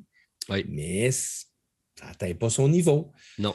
Mais peut-être qu'un jour, je vais y rejouer parce que justement, je veux. Euh, c'est un bon jeu, mais comme tu dis, peut-être que les règles me reviendraient plus vite que je, que, je pensais. Je les ai pas relus. Je, les ai relus après. Je, je, me suis installé devant une vidéo. J'ai écouté une vidéo, puis là, j'ai dit OK, c'est beau, je suis revenu. Puis après ça, je suis allé vérifier des points de règle dans le livre. Je n'ai pas relu le livre parce que c'est un petit peu fastidieux. Mais j'imagine que la nouvelle édition est mieux. Euh, je sais que David a fait sur sa chaîne une, vidéo des nouvelles versions. Je n'ai même pas été voir comment c'est sorti, mais moi, euh, ça a toujours été dans ma ludothèque. C'est le, jeu où j'avais tout combiné dans ma boîte, qui est quand même assez portable, qui se joue sur une petite table parce que c'est 2D, le, bot ne prend pas beaucoup de place, puis le reste, c'est un développement de 12 cartes. Dès que tu as atteint 12 cartes, ta, partie est finie ou c'est 24 points de victoire. Fait que ça se joue, moi, sur une petite table. C'est le genre de jeu que je partais en vacances. J'avais toujours cette boîte-là sous la main, puis je pouvais jouer euh, des parties, euh, les enchaîner une après les autres. Puis, comme tu dis, avec les extensions, tu pouvais ajuster euh, un module un peu plus militaire, un module un peu plus développement. il y avait des, de la rejouabilité amplement avec ce jeu-là. Beaucoup de plaisir. Donc, euh, super content de l'avoir ressorti. Puis ça confirme mon choix de l'avoir gardé dans la ludothèque. Puis ça le place très haut dans ma liste. Et le jeu favori d'Hélène, moi je pense que son numéro un de tous les temps, c'est Roll for the Galaxy. elle, elle, adore vraiment beaucoup ce jeu-là, qui est une reprise des concepts de Race for the Galaxy, mais avec des dés. Puis c'est effectivement aussi Road for the Galaxy, je m'en souviens, c'est ça, c'est un, un, excellent jeu aussi. Puis ils en ont sorti un qui n'est pas tellement longtemps, qui, était dans le même monde, mais je, celui-là, c'est nous autres, on l'avait euh, on l'a édité, mais il a, moins bien fonctionné. C'était en jeu de plateau, dans le fond, c'était euh, Race for the Galaxy, mais pas en jeu de cartes, mais c'était en jeu de plateau. Ouais, euh, c'est ça. Il était un peu plus épique, mais il n'y avait pas le même. la même, vibe ouais, c'est ça. Un peu plus rapide. Celui-là, c'est un jeu très nerveux. puis le fait qu'on sait tout simultanément. Donc, quand tu joues tout le monde va faire la même action, mais ton action toi va être bonifiée, un peu comme dans Race, mais c'est vraiment, il y, a, une logique de développement à faire. C'est pas aléatoire. Il faut que tu penses un, deux, trois coups d'avance parce que ça, te prend, ça te prend ta production pour après ça aller faire ta colonisation, puis après ça aller, aller porter tes ressources, mais il faut que tu le fasses dans la bonne séquence parce que tu as des planètes qui vont produire, mais d'autres que c'est des planètes euh, pas temporaire, mais euh, c'est ce qui a un petit halo, c'est que c'est une production mm. juste quand tu la mets, mais tu ne peux pas reproduire sur cette planète-là. Mais là, tu as plein d'habiletés. Encore là, il y a beaucoup d'iconographie dans ce jeu-là. Euh, c'est pour ça que c'est là que tu as besoin de peut-être d'aller revoir un peu plus ce que ça dit parce que c'est pas instantané. C'est un jeu quand même qui date de 2007, il faut dire. Mais euh, vraiment une, belle pépite ludique. Content de savoir que ça a été réédité. Ben, écoute, tu me redonnes le goût de le sortir, Martin. ben oui. Alors, euh, mets ça sur ta liste. D'accord, je mets ça. Alors, euh, tu vois, c'était mon voyage dans le temps. Donc, euh, je suis redescendu jusqu'à 2007. Puis ça, moi, c'est un jeu que j'ai acheté l'année qui est sorti. Fait que ça te donne une idée que ça fait longtemps que je suis consommateur de jeux. Juste avant qu'on passe à notre section des, nouvelles, l'actualité, euh, je pourrais te dire qu'au prochain euh, côté donc dans deux semaines, euh, je devrais pouvoir te parler d'un jeu que je ne pensais pas du tout me procurer, mais que, que je vais finalement recevoir, Martin. Alors, Return to Dark Tower, que je devrais recevoir d'ici, je te dirais, une journée ou deux au moment où on enregistre ceci. Fait que je vais pouvoir vous en parler, voir si c'est si bon que, ce que les gens semblent le dire ou pas. Est-ce que ça, va, il va-tu faire partie des choix dans le sondage? Il pourrait faire effectivement partie des choix dans le sondage. Probablement que je devrais l'avoir reçu, Martin, pour lundi prochain. Fait euh, qu'on pourrait peut-être même l'essayer ensemble parce que c'est un coop, euh, celui-là. Parce que, bon, ben, je te dirais que je suis content de, l'essayer. Je suis quasiment, quasiment excité, mais là, évidemment, on ne reviendra pas dans le passé. Ben, on, vient un peu dans le passé parce que c'est Return. Oui, c'est Return, c'est un vieux jeu. On vous en parlera peut-être dans deux semaines de cette euh, super grosse production de Restoration Games. Oui, effectivement. Il a fait bah, beaucoup jaser de lui. Euh, moi, je, voulais l'essayer. Je t'avais dit qu'il était dans ma liste de, trucs à essayer, mais je n'étais pas prêt à aller tout de suite dépenser ce montant-là pour l'acheter. Je ne suis pas sûr que c'est un jeu qui va rester dans ma ludothèque, mais content que tu l'aies fait à ma place. Oui, 200 dollars. Hein? C'est euh, ça, c'est juste le jeu de base si tu voulais avoir. J'ai pas pris les extensions. Les extensions, c'était un autre 150 de plus là, à un moment donné. Allons-y avec le jeu de base. Ça va faire. Oui, c'est ça. Allons-y petit. OK. Sinon, vous sortez votre jeu de cartes, puis vous jouez à Régicide. Voilà, un petit investissement. Mais autant de plaisir. Voilà, tout à fait. OK, ben Martin, tu vois, c'est, je te complète mon voyage dans le temps, Race for the Galaxy. Je confirme que j'ai vraiment adoré. Alors, euh, si ça te donne le goût de leur sortir, c'est une bonne chose. Moi, je vais aller peut-être aller fouiller un petit peu du côté des extensions, voir euh, si, c'est aussi bon avec les extensions, puis s'il si, m'en manque une, je l'ajoute dessus, on verra. D'accord. D'accord. Alors, on y va avec euh, tes actualités ludiques? Allons-y. C'est parti. Quoi de neuf, Martin, dans le merveilleux monde du jeu? Alors, Martin, tu me disais qu'il y avait pas mal d'actualités euh, que tu avais dénichées pour nous. Tu commences avec quoi? Je commence par quoi? Écoute, je pense que euh, je vais commencer par euh, la première. Écoute, attends un peu. C'est-tu vrai, ça? Attends, ah, tu, parles-tu du fake news? Mais ben, c'est parce que je suis en train de regarder, puis là, c'est parce que la, la nouvelle où je l'ai prise, c'est écrit let me start with a reminder that I don't participate in April's Fool pranks with that out of the way. OK. Donc, c'est pas. OK, OK, c'est beau. Je voulais juste être sûr que c'était pas un, poisson d'avril parce que c'est sorti le, 1er avril, la nouvelle. Alors, c'est. Écoute, je ne sais pas si c'est vrai ou c'est pas vrai, Martin. Alors, c'est la, sortie de Agricola 15. 15? 15e anniversaire. pour le 15e anniversaire de, euh, d'Agricola, donc de la compagnie Lookout Games. Parce que c'est sorti le 1er, euh, le 1er avril, puis ça a été annoncé pour le Spiel 2022. Euh, je pense que la meilleure façon de le savoir, c'est de voir s'ils l'ont, l'ont mis sur. je, m'en vais chercher là, durant que tu, parles. Ah, il est, oui, il est là. Il est là. c'est pas, pas un April Fool. Fait que ça va vraiment exister. J'ai eu comme un, un, petit, doute. Euh, un petit doute quand j'ai vu comment c'était écrit sur la.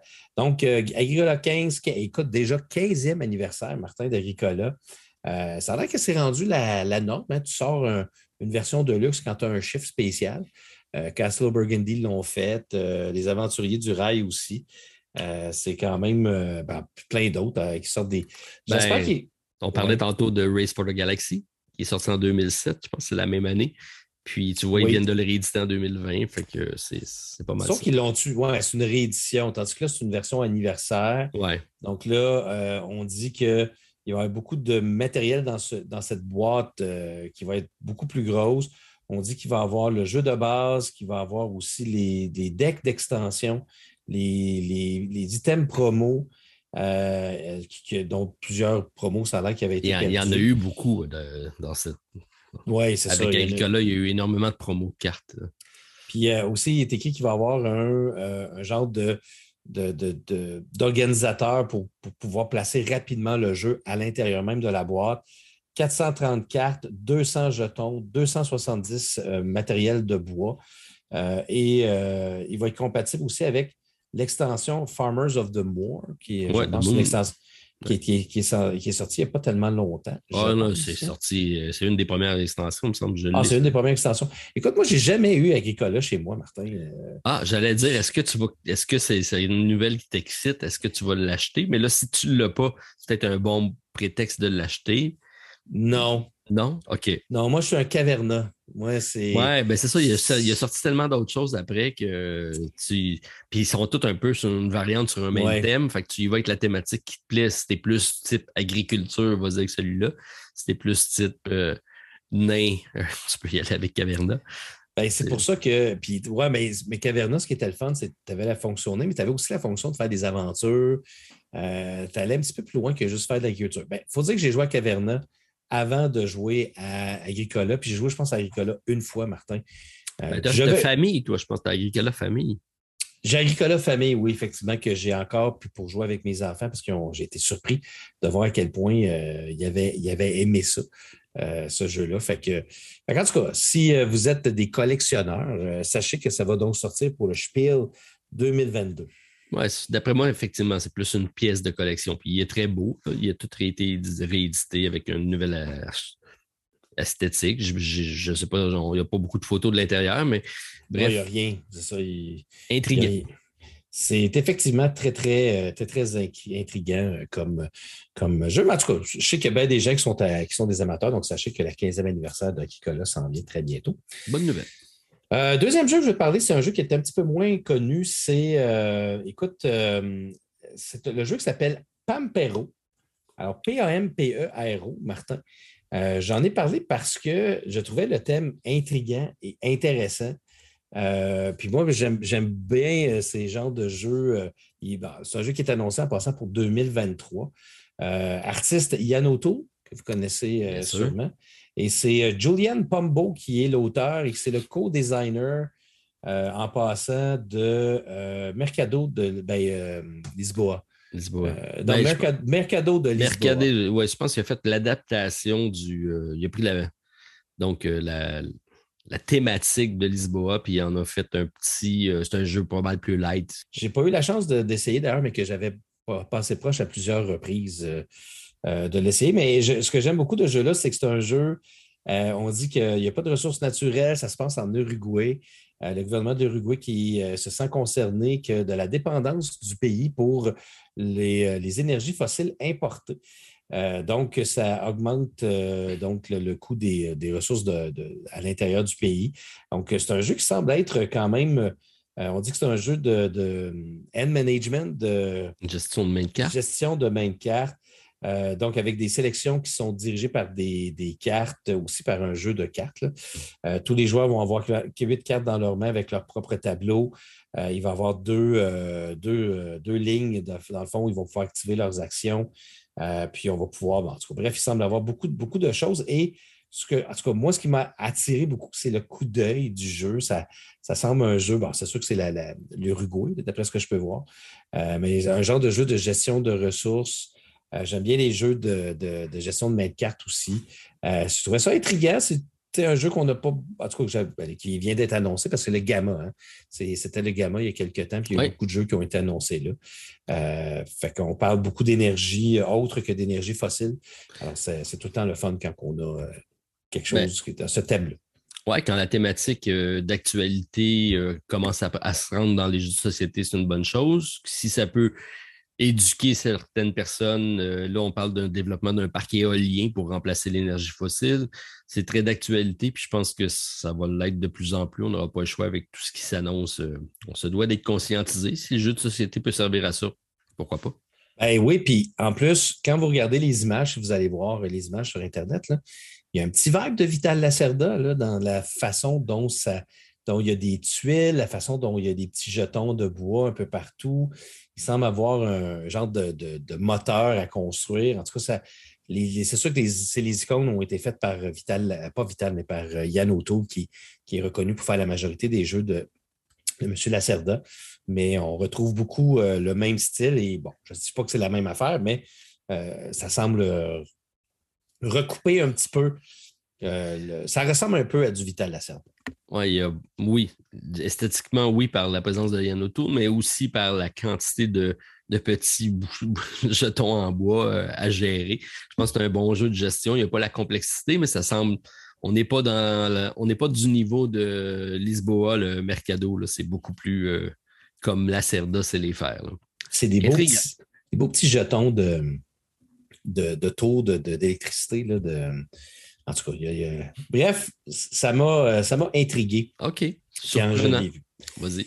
OK. Euh, quelques nouvelles de WizKids maintenant. Il y en a beaucoup qui, ont sorti, dont un jeu qui s'appelle Age of Heroes, euh, qui est un jeu.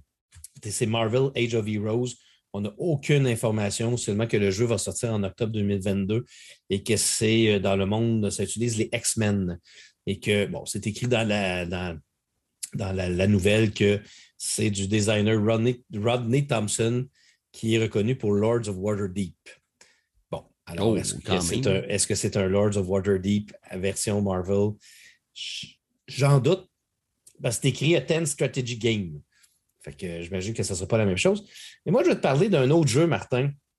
Un jeu que j'ai chez moi, que je n'ai jamais joué, que j'aimerais beaucoup essayer. Il y en a ça.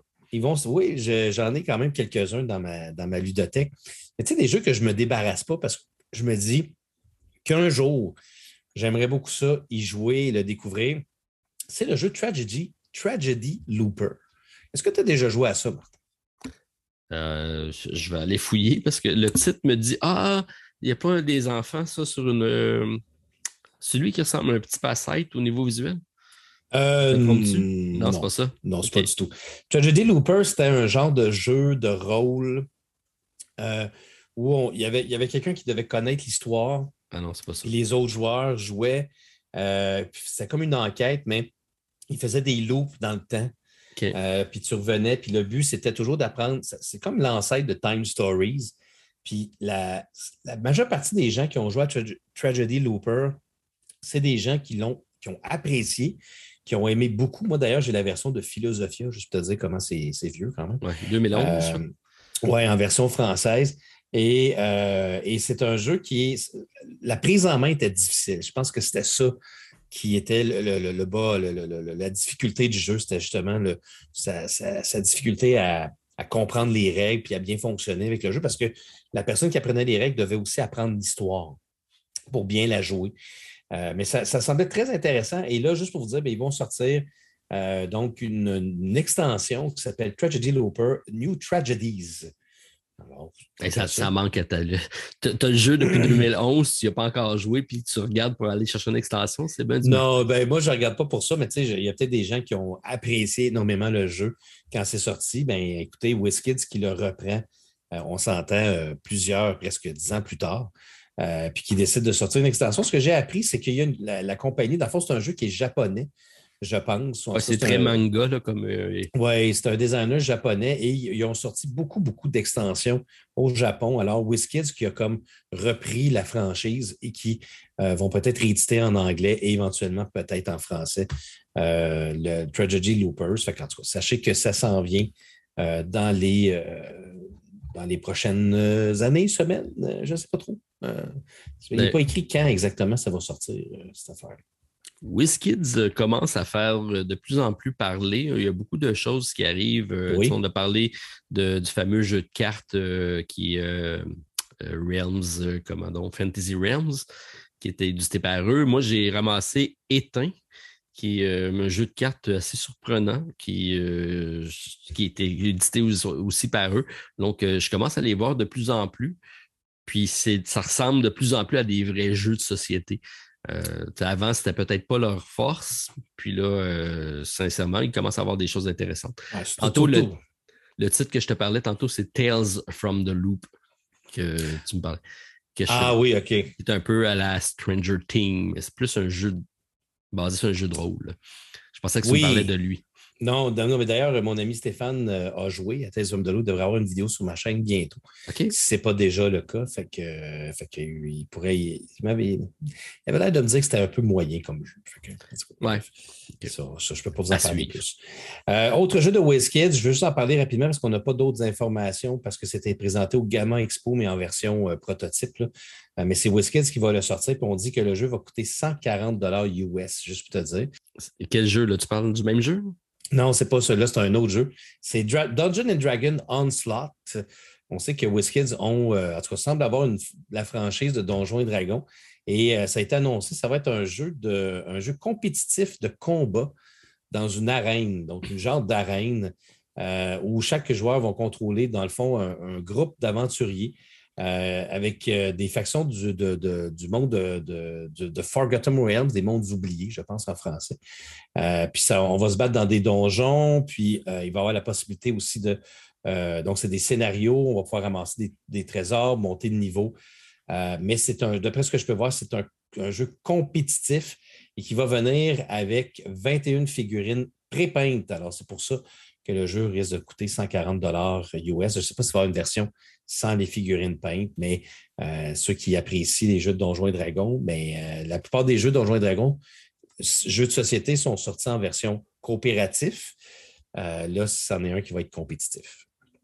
OK. c'est une grosse chose d'avoir la franchise de Donjons et Dragons. C'est une mine d'or. je trouve ça un petit peu drôle comme approche, par contre, de faire une arène de combat. C'est pas quelque chose qu'on voit dans cet univers-là peut-être que ça va, euh, ça, va, ça va lever, je ne sais pas.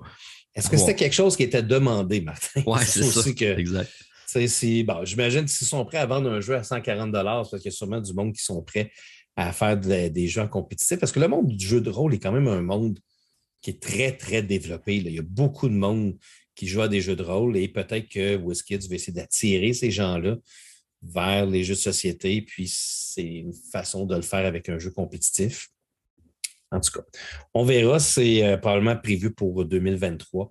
Euh, Dungeon and Dragon Onslaught. Extension, Martin. Alors, euh, Sentinel of the Multiverse, Rook City Renegades, qui est donc la deuxième extension de la, du remake de Sentinel of the Multiverse, que j'ai, le remake, Martin. Ah oui? Ben oui, euh, j'ai la chance d'avoir un commanditaire, le valet de cœur. Hein. donc, j'ai. Euh, il y a quelqu'un qui m'a dit que ça avait beaucoup changé par rapport au jeu original. Est-ce que tu l'avais, le jeu original? Oui. tu l'as juste. Bon, je suis débarrassé. Oui, c'est ça. Parce que j'ai dit que je ne jouais que numérique parce que c'était trop, il y avait trop de choses à gérer. Il y a quelqu'un qui m'a écrit quand j'ai dit ça pour me dire non, finalement, la nouvelle édition, il ne dit pas que c'est plus il n'y a plus rien à gérer, mais qui ont beaucoup, euh, on dit en anglais streamline, là, ils l'ont amélioré, amélioré le, le concept, le jeu. Donc, je, là, je ne l'ai pas ouvert encore. Je l'ai ici en arrière de moi. Il est juste pas ouvert. Mais je suis prêt à le réessayer parce que Sentinel of the Multiverse, c'est un excellent jeu de héros. Oui, un Marvel Champion, mais euh, Marvel, Sentinel of the Multiverse avait quelque chose de, de pas, de pas Marvel. Même si c'était basé sur les héros qu'on connaît, c'était quand même quelque chose d'original. Puis, euh, tu sais, tous les dessins, toutes les, tout était donc euh, fait de, face de, de, rien du tout. C'est sûr que les, pouvoirs, vous allez les reconnaître. Ouais. Euh, mais la première extension, Rook City Renegades, qui devrait sortir le 31 ben, sur Kickstarter, évidemment. Donc là, je viens de te voler un, punch. mais Le, 31 mars 2022 va être donc, ben, donc il est sur Kickstarter. Au moment où on se parle, parce qu'on est rendu le 4, le 4, 4 euh, avril. Fait devrait être sur Kickstarter présentement, Martin, au moment où on se parle. Sentinel of, the Multiverse, Rock City Renegades. Puis si vous voulez vous prendre aussi le jeu de base, euh, vous pouvez. Il y avait été, euh, il y avait eu 6721 backers, je pense, du jeu de base lors de la première campagne. OK. J'ai pas, tout comme toi, le temps que j'y ai joué, c'est plus sur l'application parce que pour les mêmes raisons, c'est quelque chose qui, quand même, qui demande une bonne gestion. Si on simplifiait ça, ça peut être une bonne nouvelle. Moi, j'ai plutôt été. Euh, je pense qu'ils ont fait un jeu de plateau, ce qu'on s'était dit, là, qui était basé sur le même univers, mais qui est une réadaptation du euh, Die Star Wars Essential. Freedom, Freedom 5, c'est dans le même univers, non? Ah oui, oui, euh, tu veux dire la nouvelle. Oui, oui, ok, ok, ok. Je sais de quoi tu veux dire, mais je, cherche le nom du titre. c'est la même compagnie, c'est ça? Oui, c'est ça. Oui, oui, ben euh, oui, Martin, vas-y. Hein? non, non, non. Je voulais juste faire un petit parallèle, mais c'est ça. Fait que non, euh, effectivement, je ne suis pas. Malgré le fait que j'adore les, deck building, euh, je n'ai pas embarqué dans cette franchise-là. Pourquoi? comme tu dis, c'était peut-être par la complexité du jeu initial. J'avais joué une fois, j'avais aimé, mais je trouvais que ça allait être lourd, un petit peu fastidieux à sortir. Puis là, ben, tant mieux si, si c'est plus plus euh, rapide. On l'essayera, Martin. Hey, écoute, euh, voilà, peut-être un autre jeu à, mettre sur la pile. Mais euh, écoute, j'essaie de, le retrouver ton jeu, Colin, mais je sais pas, il y a tellement de. de Super Game Geek, des fois, il y a des plein d'extensions, de plein d'affaires, ce qui fait que c'est long de. Tu parles du jeu original, toi? Ouais, ben du jeu que tu veux, tu veux me parler. Là. Mais en tout cas, bref, je, je, c'est pas si grave. C'est pas si grave. C'est pas comme. Tu sais, c'est comme l'esprit humain, des fois l'esprit humain. Parce que là, il faut que je parle parce que Martin n'est plus devant l'écran de télévision. Fait que là, je ne sais pas où il est parti. Je pense qu'il est allé voir. Oh, Martin est de retour. OK. Defender of the Realm. C'est ça? Ah oui, Defender of the Realm. Oui, c'est ça. Oui, oui. C'était ça. C'est parce qu'il était caché en arrière de, ma lumière. Je ne pouvais pas le voir. Et puis je me lève. Euh, je vais te parler finalement. Euh, il me reste trois petites nouvelles. On va faire ça en rafale. Euh, la première nouvelle que je vais te parler, c'est Rainer Kinetia tu connais sûrement Reiner de son, euh, ben, prénom? Monsieur, le docteur, c'est le plus prolifique des auteurs de jeux euh, contemporains. Bon, ben, vas-y. Fait que Reiner Kennedy qui va euh, surfer sur la vague du jeu My City. qui est sorti il y a deux ans, je pense. Qui est un... Tu as-tu joué, toi, à My City? Non, je n'ai pas joué. Il était en nomination pour des prix. effectivement, je pense qu'il va en mode campagne, c'est ça qu'il fait. Oui, c'est un legacy en même temps. Donc, tu collais des affaires sur ton board, tu débloquais des choses. C'était bien. Moi, j'ai joué quelques parties, puis j'ai euh, trouvé ça très bien. C'est un genre de jeu très grand public, euh, mais qui amène une petite complexité. Encore des, des polo, polo, polonomi... Polyomino. Polyomino. Tabarnouche, Martin, tu en forme ce soir. Mais euh, c'était bien. Alors, ils vont, juste pour vous dire, ils vont sortir un genre de suite qui va s'appeler My Island alors euh, qui va donc suivre à peu près les mêmes, j'imagine, la même façon de fonctionner. Donc, c'est encore, euh, euh, d'après ce que je peux voir, là, enfin, on, n'a pas beaucoup d'informations autres que la boîte, mais ça semble être avec des, d'après ce qu'ils disent, ça, risque d'être plus des, formes hexagonales dans celui-là. OK. Donc, je au lieu des, polo, polo mino, polo mino, en tout cas. Fait que, bref, on va avoir plus d'informations un petit peu plus tard cette année. Mais pour ceux qui ont aimé beaucoup My City, sachez qu'il va y avoir le jeu My Island qui va sortir un petit peu plus tard cette année, en 2022, peut-être début 2023. L'avant-dernière, eh c'est une bonne nouvelle pour ceux qui voudraient jouer à Assassin's Creed Brotherhood of Venice. Donc, on a appris que la compagnie Synapse Games, qu'on a d'ailleurs parlé il n'y a pas tellement longtemps, vont éditer le jeu pour une sortie en magasin. Donc, le jeu commence à être, développé, préparé pour une sortie en magasin. Et c'est Synapse Games qui va s'occuper de faire la distribution, d'après ce que je peux voir, donc d'Assassin's Creed euh, Brotherhood of Venice. On n'a pas nécessairement d'informations sur euh, qu'est-ce qu'il va avoir, qu'est-ce qu'on va enlever ou euh, ces éléments-là, mais on sait que donc ça, s'en vient un petit peu plus tôt. Ça a été annoncé un petit peu plus tard, je veux dire, ça s'en va plus tard. Ça a été annoncé sur, au Gamma Expo 2022. Sachez que vous pouvez vous procurer d'ailleurs le jeu, si vous voulez, sur le site directement de Triton Noir. Euh, si vous voulez l'acheter, ils sont encore disponibles. D'ailleurs, c'est ce que j'ai fait moi. Euh, je me suis procuré le jeu sur le site officiel de Triton Noir. Il faudrait que j'y rejoue d'ailleurs. Ça, ça j'allais te poser comme question. As-tu commencé ta campagne? Non, j'avais commencé avec mon ami Patrick. On en avait parlé. J'avais eu de la misère avec le, système de tutoriel. Mais tu n'as pas rejoué. Mais, on n'a pas rejoué depuis. Euh, j'ai comme l'impression, mon ami Patrick est tellement occupé que je suis aussi bien de refaire la campagne moi-même. Mais il faut que je repasse à travers le maudit tutoriel. Puis ça m'arrête. je suis obligé de le faire, le tutoriel. Fait que, ben, tu peux continuer où tu étais rendu, c'est pas bien grave. C'est vrai. Mais euh, des fois, tu veux partir avec ton propre personnage. Mais en tout cas, euh, en même temps, j'ai tellement de nouveautés euh, que ça devrait. en tout cas, bref, je vais y rejouer, c'est sûr, parce que j'avais quand même bien aimé le concept du jeu.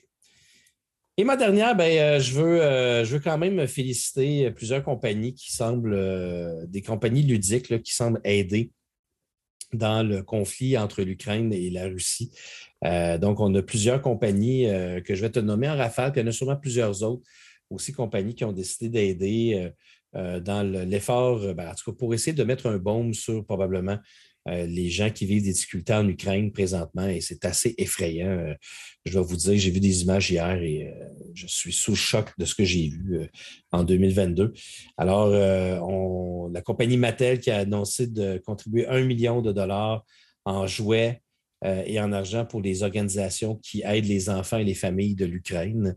Asmodée qui ont donné 500 000 euros aussi pour différentes organisations en Pologne et en Allemagne pour aider les réfugiés ukrainiens. Donc, euh, c'est quand même des, euh, bonnes choses. Il y a la compagnie GameRight qui ont utilisé le jeu Happy City euh, pour ce que je peux voir, c'est une carte que tu peux acheter sur leur site qui s'appelle The Golden Gate of Kiev, que vous pouvez acheter et tout l'argent est donné au, au fond de l'aide contre la crise en Ukraine. Euh, quel autre aussi? il y en a plein. Là. En passant, vous pouvez acheter la carte en français de la compagnie Cocktail Games qui vont faire aussi la même chose, si vous voulez, pour Happy City. Euh, il y a euh, l'éditeur Fun Game Shop qui vont faire une campagne Kickstarter pour le jeu. D'après ce que je peux voir, c'est Catapult Feud. Qui pour ramasser des fonds aussi pour l'Ukraine. Et sans oublier Ares Game qui ont réussi à vendre leurs leur neuf dernières copies de Battle of Five Armies euh, Ultra Collector's Edition à 1200 dollars chacun pour la Croix-Rouge et euh, aussi pour Médecins sans frontières. Euh, en plus de plein d'autres compagnies qui, donnent, qui semblent donner pour cet effort, pour essayer d'aider les, innocents, les gens qui, les Ukrainiens qui sont obligés de quitter leur pays en raison de, des difficultés là-bas c'est noble et euh, c'est difficile à gérer pour les compagnies. C'est difficile pour les, ceux qui sont pris là-bas. Là. Mais nous, on s'est posé la question à savoir, tout le monde veut intervenir, tout le monde veut faire son effort, mais on ne veut pas non plus que ce soit perçu comme une opportunité marketing. Ouais. Alors, c'est toujours de toucher, d'annoncer haut et fort qu'est-ce qu'on fait. Nous, on l'a préféré de le jouer discrètement puis le faire pour les personnes, mais pas faire du mille là-dessus. Il y en a des fois, tu regardes ça et tu dis, OK, tu rentres dans la surenchère de dire, je pense que tout le monde à la base fait ça pour la bonne façon, mais c'est juste dans l'approche qu'il faut y aller avec un peu de doigté. C'est plus par rapport à ça. Oui, mais tu sais, je me dis que ouais, bah, si les compagnies finissent par avoir un petit game marketing, c'est correct, mais en même temps, c'est de l'argent donné pour des gens dans le besoin, si l'argent se rend vraiment aux bonnes personnes, évidemment. Euh, c'est toujours ça aussi dans ces, dans ces affaires de fonds-là. Il faut s'assurer que ça s'en aille à bonne place. Mais euh, moi, je me dis, euh, tu sais, qu'Asmodée donne 500 000 euros. Bon, peut-être qu'il n'a rien pensé, mais c'est quand même 500 000 euros. Ah non, mais ça, c'est ça, ils l'ont donné. Mais je veux dire, quand tu fais une campagne Kickstarter puis tu demandes aux gens de payer. Tu sais, dans le fond, ce n'est pas de l'argent que tu envoies, c'est de l'argent que tu vas aller collecter de tes poches à toi pour envoyer à quelqu'un d'autre là-bas. Fait que dans la perception de ce message-là, c'est comment je l'apporte. Est-ce que j'ai besoin de l'annoncer au effort que j'ai donné de l'argent ou tu le fais pour la bonne cause euh, d'une façon neuve? C'est un peu. Il y a toutes sortes de façons de le faire. Je pense qu'il faut, il faut le faire. Il faut faut juste ben, avec sa conscience. Je, regarde Catapult Fuel, qui est un Kickstarter. Ils ont ramassé 19 527 546 contributeurs. Euh, qui est une. Je pense que c'est une compagnie ukrainienne, par exemple. Euh, je me trompe dessus? Euh, ça de, parce, que, c'est qui créé par Andriy Pertsov. puis c'est écrit Supporting this project, you are helping us regain the production cost and to rebuild our hobby and game shop in Kiev, Ukraine. Donc, euh, c'est vrai, c'est pour eux autres. Mais tu as raison. En même temps, nous, en tant que contributeurs, il faut faire attention. Pour ça. En tout cas, moi, c'est tout le temps ça de m'assurer que l'argent que je donne s'en va à la bonne place. Ça, c'est. Euh, selon moi, je pense que c'est important de. Surtout qu'il y a beaucoup de fraude dans notre monde dans lequel nous vivons présentement. Il faut faire très attention à qui on donne notre argent. Euh, en plus, il y en a qui s'enrichissent là-dessus. Là, c'est le bout du bout de, oh la, nature humaine. C'est. Ça n'a pas de bon sens. Non, là, c'est là, on n'embarquera pas ce sujet. Non, parce qu'on ne fera pas trois heures, on fait trois jours. Fait que Martin, c'était mon actualité pour, euh, pour aujourd'hui. Alors euh, voilà, n'oubliez euh, pas que si vous avez des suggestions euh, ne vous gênez pas pour euh, me donner vos suggestions sur la page Facebook donc, du groupe privé des fans de l'autre côté du plateau. Et je pourrai donc les, euh, répertorier et les, en parler dans le prochain segment actualité du côté A de la, du podcast de l'autre côté du plateau. OK, c'est bien résumé. Juste peut-être avant de fermer ta, section, je t'ai parlé de Gamma avec euh, des, premières. On était là cette année. Et euh, Scorpion Masqué est arrivé avec euh, son prochain, je vais dire, le successeur de Decrypto qui est un jeu qui a, marqué quand même son époque, qui, qui, est assez populaire, qui reste le numéro un jeu de partie sur BGG.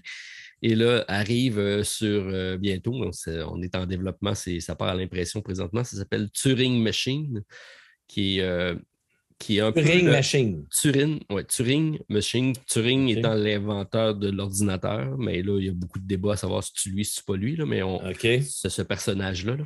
Donc, T-U-R-I-N-G, Turing Machine. Et on reprend le concept des cartes perforées des premiers ordinateurs. Et là, c'est un, un, jeu de décryptage de code. OK. On se, qui se joue de 1 à 4 joueurs. Et euh, donc, on a un aspect de déduction, puis on va se passer des informations à un l'autre. Pour, euh, ça devient un gros puzzle game. Hyper impressionnant la quantité de possibilités. Parce qu'on va juste prendre des cartes perforées, puis on les met sur la table, puis là, on essaie de voir c'est quoi le. On va essayer de décrypter le, code de la machine. C'est euh, impressionnant. Euh, j'ai hâte de voir comment ça va être recueilli. Le seul hic, c'est que c'est hyper intellectuel. Puis il y a 80% du monde qui vont adorer. Puis il y a 20% du monde qui ne comprendront pas comment jouer. c'est ce genre de jeu-là. Ouais, c'est ça. Ouais, OK. Ça prend, ça prend une bonne personne pour te l'expliquer. Ah, je pense que tu. Ouais.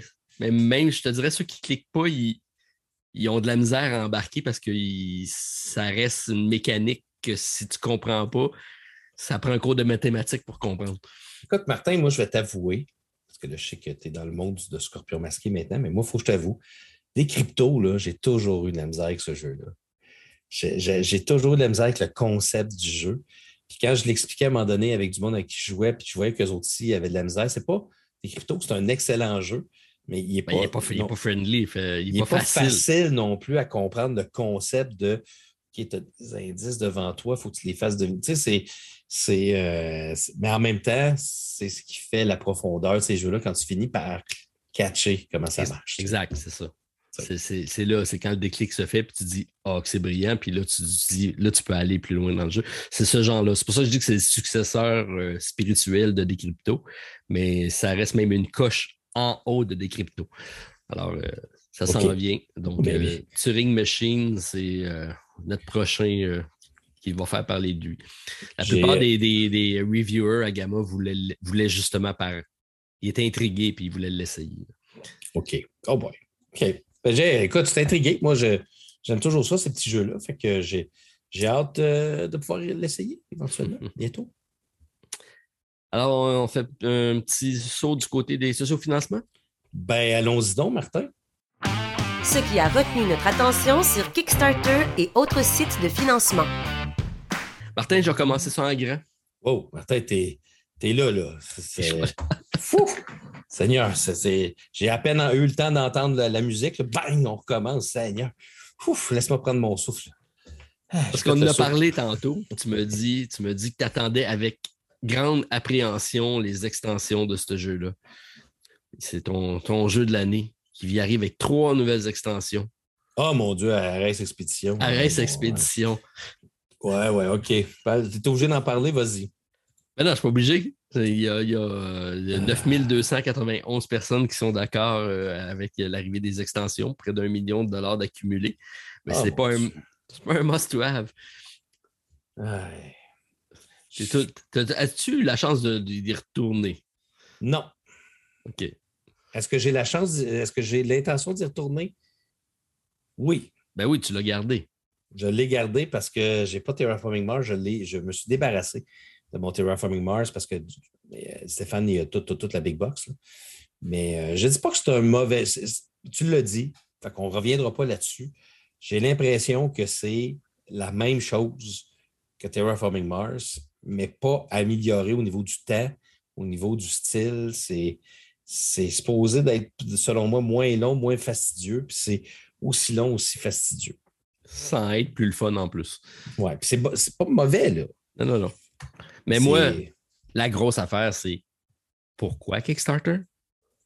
Ouais. C'est un jeu Main Street. Il est sorti chez Target. Il a été sorti deux mois et demi avant que tout le monde euh, qui l'ont contribué le reçoive ben, passe directement euh, sur le marché direct. Pourquoi tu passes par Kickstarter là-dessus? Ben, tu l'as réponse, un million. Euh, oui. Un million, ben, arrêtez, arrêtez, de les encourager. Ils n'ont pas besoin de Kickstarter dans la vie, eux autres. Là. Ils, ils, en impriment à chaque année des extensions de, de, de Terraforming Mars. Puis de toute façon, ça arrive en boutique. Puis de toute façon, tu n'as pas vraiment plus de choses. Euh, oui, tu peux avoir quelques cartes supplémentaires. Puis non, c'est correct. Mais pourquoi que le... Pourquoi trois extensions? Pourquoi trois? Pourquoi trois? Plus d'argent. C'est que si tu des modules, si tu, euh, je peux aller voir la, campagne parce que j'ai zéro intérêt dans ce jeu-là. Fait que je peux aller voir la. Est-ce que tu peux me, me dire? Ah, je ne peux pas aller plus loin, non, parce que moi non plus, je ne participerai pas. Mais c'est un peu comme, tu sais, dans, dans, Terraforming Mars de base, il y a un paquet d'extensions qui ajoutait des modules, qui ajoutait euh, des, nouvelles factions, qui ajoutait. C'est un peu le même principe où ce qu'on va avoir euh, du matériel de plus pour prolonger ta partie qui était déjà trop longue. Je ne vois pas l'intérêt. OK, next. OK, je savais que j'allais te, j'allais te avec ça. Allez, on en va un meilleur. OK. Euh, je ne suis pas sûr qu'il va être meilleur. Moi, ça fait partie de ma pile de la honte le prochain parce que oh. je l'ai acheté. Je l'ai acheté en format euh, euh, plusieurs copies. Puis je t'en ai même donné une copie. Oh. Et je n'y ai pas encore joué. Alors, on parle de Tidal Blade 2. Ah, oui, OK. La grosse boîte qui est trop grosse pour rentrer dans ma ludothèque. C'est d'un ancien format que j'ai alors, euh, arrive euh, sur. Euh, ben, c'est magnifique au niveau production, c'est magnifique au niveau illustration. C'est nos amis québécois qui sont là-dessus, donc oui. Coddington. Puis moi, thématiquement, il m'intéressait. J'ai lu les règles, j'étais prêt à faire une partie, j'avais tout installé, j'y ai jamais joué parce que je voyais pas l'intérêt d'y jouer seul à ce jeu-là. C'est un jeu de course un peu plus, donc je me dis, ça me prend quelqu'un pour y jouer, Bref, euh, je n'y ai pas joué encore. c'est sûr que je ne suis pas présent avec l'extension. Toi, Martin, tu vas-tu aller euh, explorer ce, ce stand-alone? C'est un stand-alone, par contre, c'est pas une extension. C'est dans l'univers de. Mais. Euh, parce qu'il est supposé d'avoir une trilogie de ce jeu-là. Donc, ça, c'est le troisième. Ah mon Dieu, il reste trois jours avant la fin. Donc là, trois jours, ça veut dire que ça va être fini. Martin, lorsque. oui, c'est rapide. Ça, va être terminé. ça, ça m'intéresse moi, j'ai beaucoup aimé Tidal Blade. J'ai aimé ça. J'ai joué deux parties avec Hélène. c'était un petit peu trop long, puis c'était très fiddly, c'était très brouillon. Mais c'était bon. C'était un bon jeu. Moi, j'avais bien aimé le concept d'aller dans l'arène, battre des, ennemis. Puis bon, puis les, les, dés sont des ressources, puis il était tellement beau, le jeu. Écoute, c'était exceptionnel. Puis on lançait les. Il y avait comme une genre de. Toi, ce que t'aimes, là. Tu sais, moi, j'aime les tours à dés. Toi, t'aimes les patentes qu'on lance dedans. on va les appeler les arènes de dés. C'était une arène dans ce cas-là. Puis c'était en forme d'arène. C'était bien parce que ça représentait un petit peu le concept du jeu. C'était bien. Fait que celui-là, ça a l'air d'être plus un jeu d'aventure avec. Euh, oui, on est dans un mode coop narratif euh, immersif dans ce, genre de jeu-là. Puis il y a plusieurs euh, scénarios. Là. Je sais pas si c'est. Écoute, ça semble très, très, très différent, c'est sûr. Ça semble très bien, mais si je regarde les prix. Ouais. Parlons-en des prix. La plupart m'ont dit ça parce que les prix sont très, très, très élevé. Là, c'est 89 pour le livre. Parce qu'il y a ça, c'est le livre d'un jeu de rôle. C'est ça. 89 pour le jeu. Euh. Par contre, c'est un jeu, sincèrement, la production du premier, c'était quelque chose de qui méritait un certain prix parce que c'était tout du matériel de qualité. C'était une version Kickstarter, mais c'était vraiment de luxifié. Oui, non, c'est vraiment cool, mais je regarde, moi, c'est quoi qui m'arrête? Juin 2023. On dirait que je ne suis plus capable de dire que je vais payer quelque chose, en juin 2023.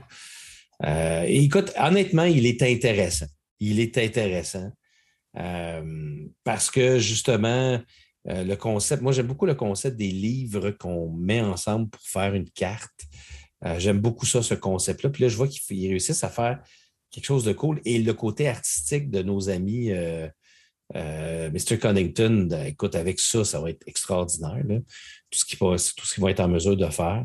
Puis il semble faire des affaires très intéressantes avec les quatre, alors qu'il y a comme un genre de fog of war, un genre de, nuage, puis quand on les découvre, on, soulève le, dans le fond la feuille, puis on découvre dans le fond la carte en tant que telle. En tout cas, ça, écoute, ça me Martin, c'est cher.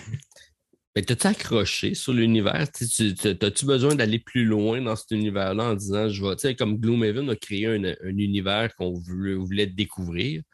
Je pense pas qu'il a fait autant de bruit. Tu Tidal Blade, ça, ça résonne pas grand-chose dans le. Je sais pas. Ça a peut-être pas levé autant. Je, je, sais pas. Je te dirais que oui, je, suis rentré dans le monde. OK. Euh, moi, j'ai bien apprécié le monde. Je l'ai bien apprécié. Je, serais prêt à en apprendre un peu plus, mais euh, il tombe au mauvais moment, Martin, parce qu'au moment où on enregistre ceci, il reste quelques heures avant la finale de, euh, du jeu de Waking Realm Light, là. Tamashi. Tamashi.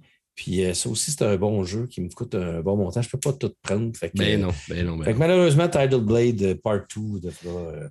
On va attendre la sortie boutique. S'il y a une sortie boutique. Ouais, il y aura sûrement quelqu'un qui va l'avoir à vendre un jour. je le souhaite. OK, je vais avec un jeu que j'ai présenté sur ma chaîne, Age of Rome ad Gloriam. Un jeu d'une compagnie complètement euh, inconnue qui s'appelle Titotum. Titotum. Titotum. Alors, euh, jeu original euh, par son, sa mécanique de jeu. Donc, c'est un placement de tuiles. On va créer une cité on a quatre districts dans les cités, c'est les provinces qui ont été conquises par Rome, et le plateau va tourner. Euh, donc, on va. à chaque tour, il y a une carte d'événement qui va arriver, qui va influencer la façon qu'on va jouer du tour et qui va dire à la fin du tour de quel côté les plateaux vont se tourner. Et là, on va construire la partie des terres qui vont être devant nous. Mais le tour suivant, ce ne sera pas ce territoire-là qu'on va hériter. On va donner ce territoire-là à quelqu'un et on va hériter de celui de quelqu'un d'autre. Donc, il faut construire pour s'aider sur ce tour-ci, mais en pensant qu'il ne faut pas trop aider le prochain à qui on passe le, terrain. Il faut regarder ce que l'autre va venir nous donner pour être capable de faire des choses en conséquence. Donc, on, pense autant en amont qu'en aval, du, jeu. Euh, c'est bien pensé à ce niveau-là. Euh, c'est un placement de tuiles dans lequel donc, on a un terrain vierge qu'on va aller construire cinq types de bâtiments. On a des niveaux 1, 2 et 3. Et ces bâtiments-là, ça devient un emplacement pour faire du placement d'ouvriers. Donc, je, suis obligé de construire pour être capable de placer un ouvrier. Et je peux seulement mettre un, ouvrier sur un bâtiment de niveau 1, donc faire une fois l'action. Si j'ai un bâtiment de, niveau 3, ben, je peux faire trois fois l'action en plaçant trois ouvriers dessus. Écoute, c'est surprenant comme jeu. Il y a un petit peu d'asymétrie au niveau des personnages. Euh, ça reste très light, mais j'ai beaucoup apprécié la façon qu'ils ont apporté ça. C'est un bon premier projet, intéressant, original, un à quatre joueurs. 60 minutes, une partie rapide. Alors, euh, content d'avoir découvert une nouvelle compagnie qui se lance. Bonne chance à eux. Quelle belle présentation marketing sur leur site. C'est assez malade. Je veux dire, je, regarde et je suis impressionné. J'essaie juste de voir cette fois. Ah, oh, t'es là, t'es là, Martin. T'es sur le site, t'es là, t'es présent. Tu avais ta barbe, par exemple. oui. Mais j'ai euh, tourné dans en pleine COVID en. Oui, donc tu vas avoir ta, belle ma voix. Ma voix radiophonique.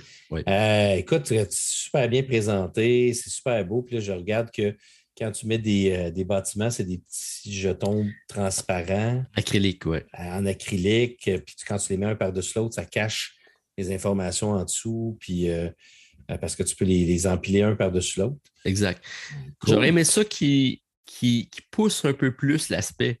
Parce que le, l'avantage d'avoir quelque chose en acrylique, j'aurais aimé ça que selon où on le met dans un secteur, on peut cacher des choses ou pas, puis qu'on puisse aller jouer sur la translucide. De, mais ce n'est pas vraiment le cas. Le bâtiment se construit. Ça fait juste faire en sorte que le bâtiment est plus impressionnant parce que la construction se finit, mais ça pas de ça n'influence pas le jeu autre que c'est les nouvelles informations qui sont dessus, la, la tuile qui est sur le dessus j'ai eu la même vision que toi. Au début, quand je regardais ça sur leur Kickstarter, je pensais, ah, c'est le fun. Ça veut dire que, mettons, on peut choisir, puis là, tu caches quelque chose, mais tu ne caches pas d'autre chose.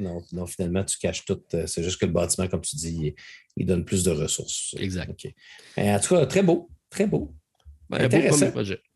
Un peu cher, mais, euh, mais le jeu en a un peu plus. C'est un plateau rotatif, mais même chacun des secteurs, tu as une petite roulette le plateau est en trois dimensions, puis tu as une roulette pour euh, adapter la, population. Plus tu fais de bâtiments, plus il y a de population. Plus tu as de population, plus tu fais des taxes.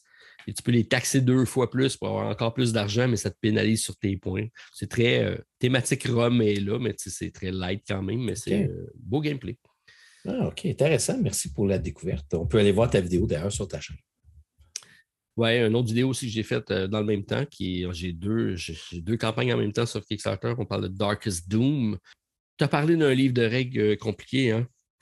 Oui, C'en est un, celui-là. 60 pages de règles. Il y a un moitié qui c'est une histoire qui se lit assez facilement.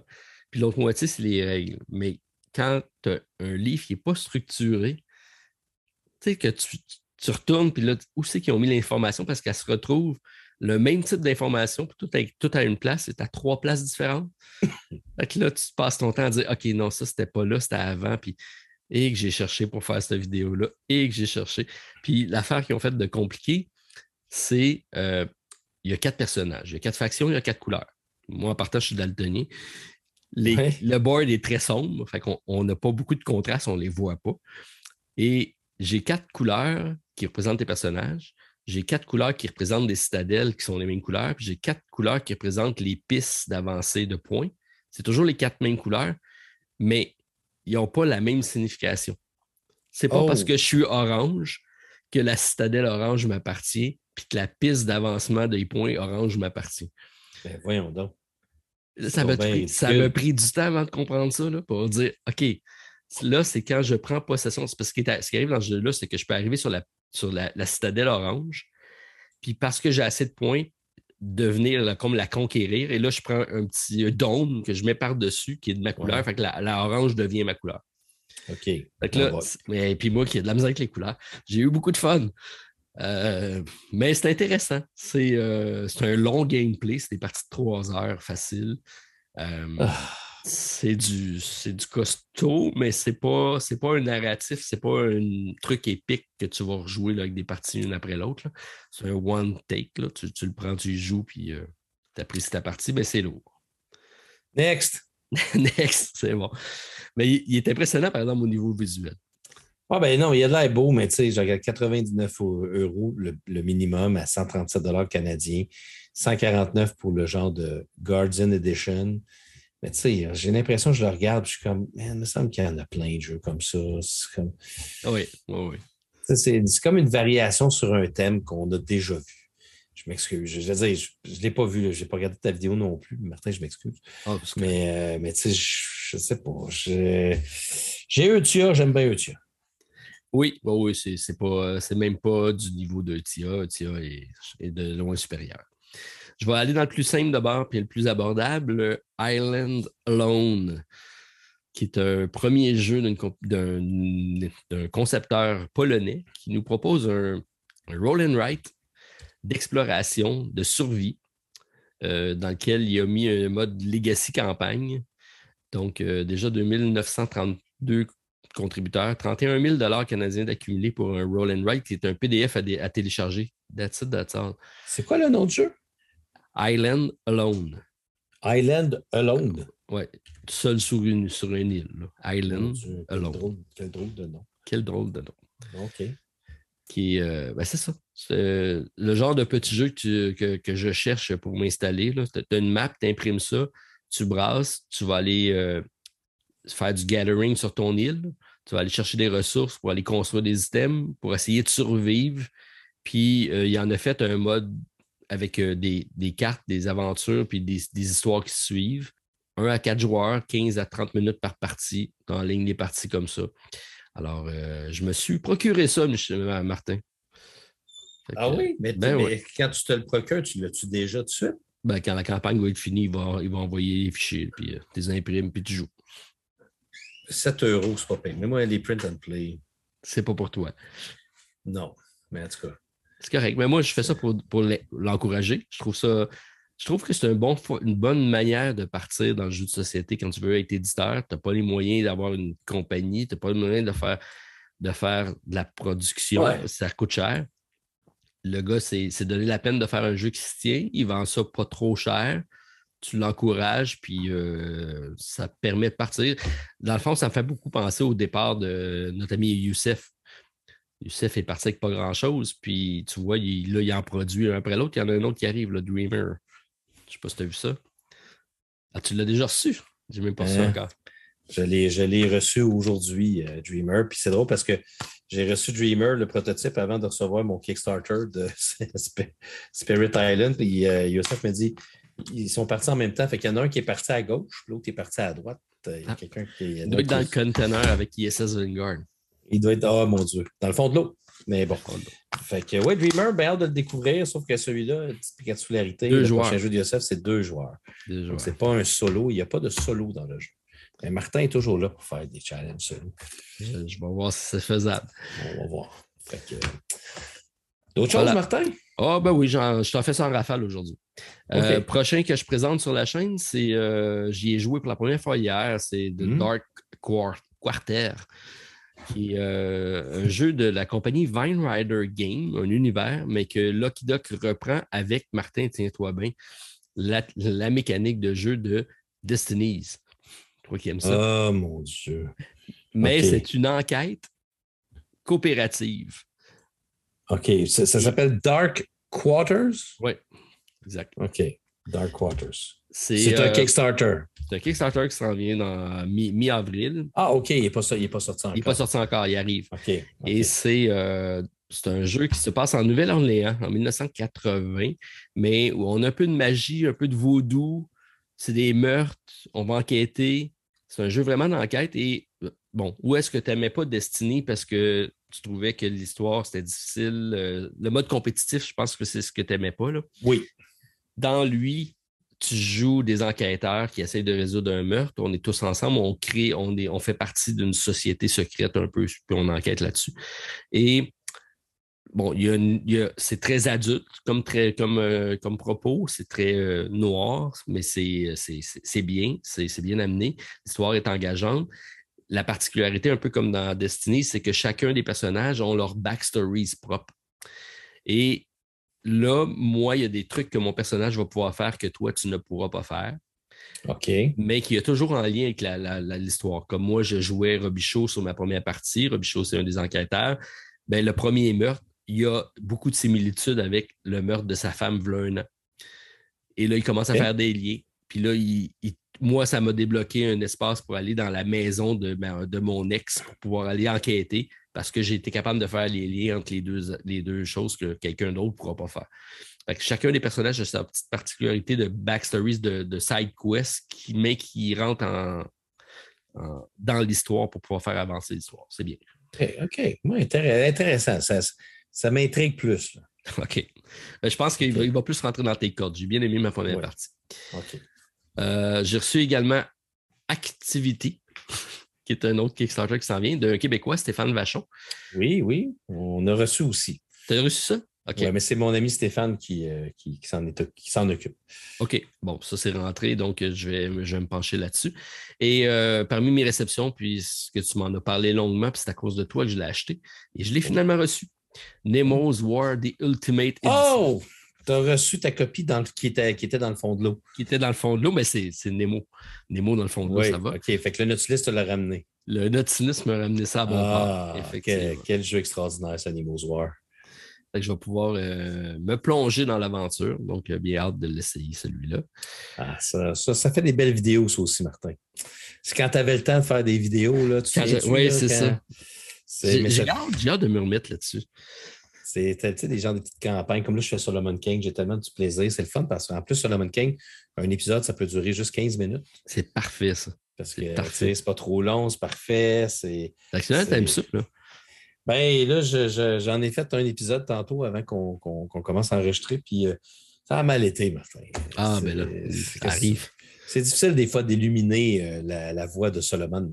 Oui. Très, très difficile. Mais, bon, mais l'avantage, c'est que tu ne perds pas ta partie. Non. C'est juste une conséquence pour la prochaine. Mais j'avais un personnage puis euh, avec moi, puis je pense que si j'avais réussi, probablement que j'aurais gardé le personnage avec moi dans l'histoire qui m'aurait probablement aidé. Ah, ben oui. puis là, il me dit à la fin où je suis rendu, il dit ben, euh, désolé, mais moi, il faut que je continue ma route, fait que je suis seul. Ah. mais j'ai l'impression d'avoir donc un côté que je ne ferais pas qui pourrait être le fun à redécouvrir éventuellement. Ben, c'est la beauté. C'est la beauté. Parce que tu vas, tu vas peut-être dire Ah ben je veux la refaire pour voir qu'est-ce qui se passe si il se passe telle affaire. Mais les cartes de cauchemar. mais en pas trop. J'en ai mis cinq là, sur les 30, plutôt dans mes 10. Puis dans ma partie, il a fallu j'en pige deux en tout cas, bon, bref, qu'est-ce que tu veux? C'est la vie. C'est la vie. Ouais. OK. Rapidement, je veux juste savoir, parce que si tu le connais, parce que j'ai on a, on a parlé tantôt de Hicham. Hicham, c'est celui qui est à la tête de Studio H. Studio H arrive avec un jeu qui est une adaptation d'un jeu vidéo qui a fait une campagne Kickstarter l'année passée. Euh, donc, je viens de recevoir le prototype du jeu qui arrive. Ça s'appelle Nordgard. Uncharted Lens. Je ne sais pas si tu connais le jeu vidéo. Moi, je ne connaissais pas ça, mais ça a l'air que c'est basé sur un jeu vidéo qui est connu. Ça, ça, doit être, euh, j'imagine, un genre de jeu de. D'application. Euh, ouais, ou un jeu de stratégie, j'imagine.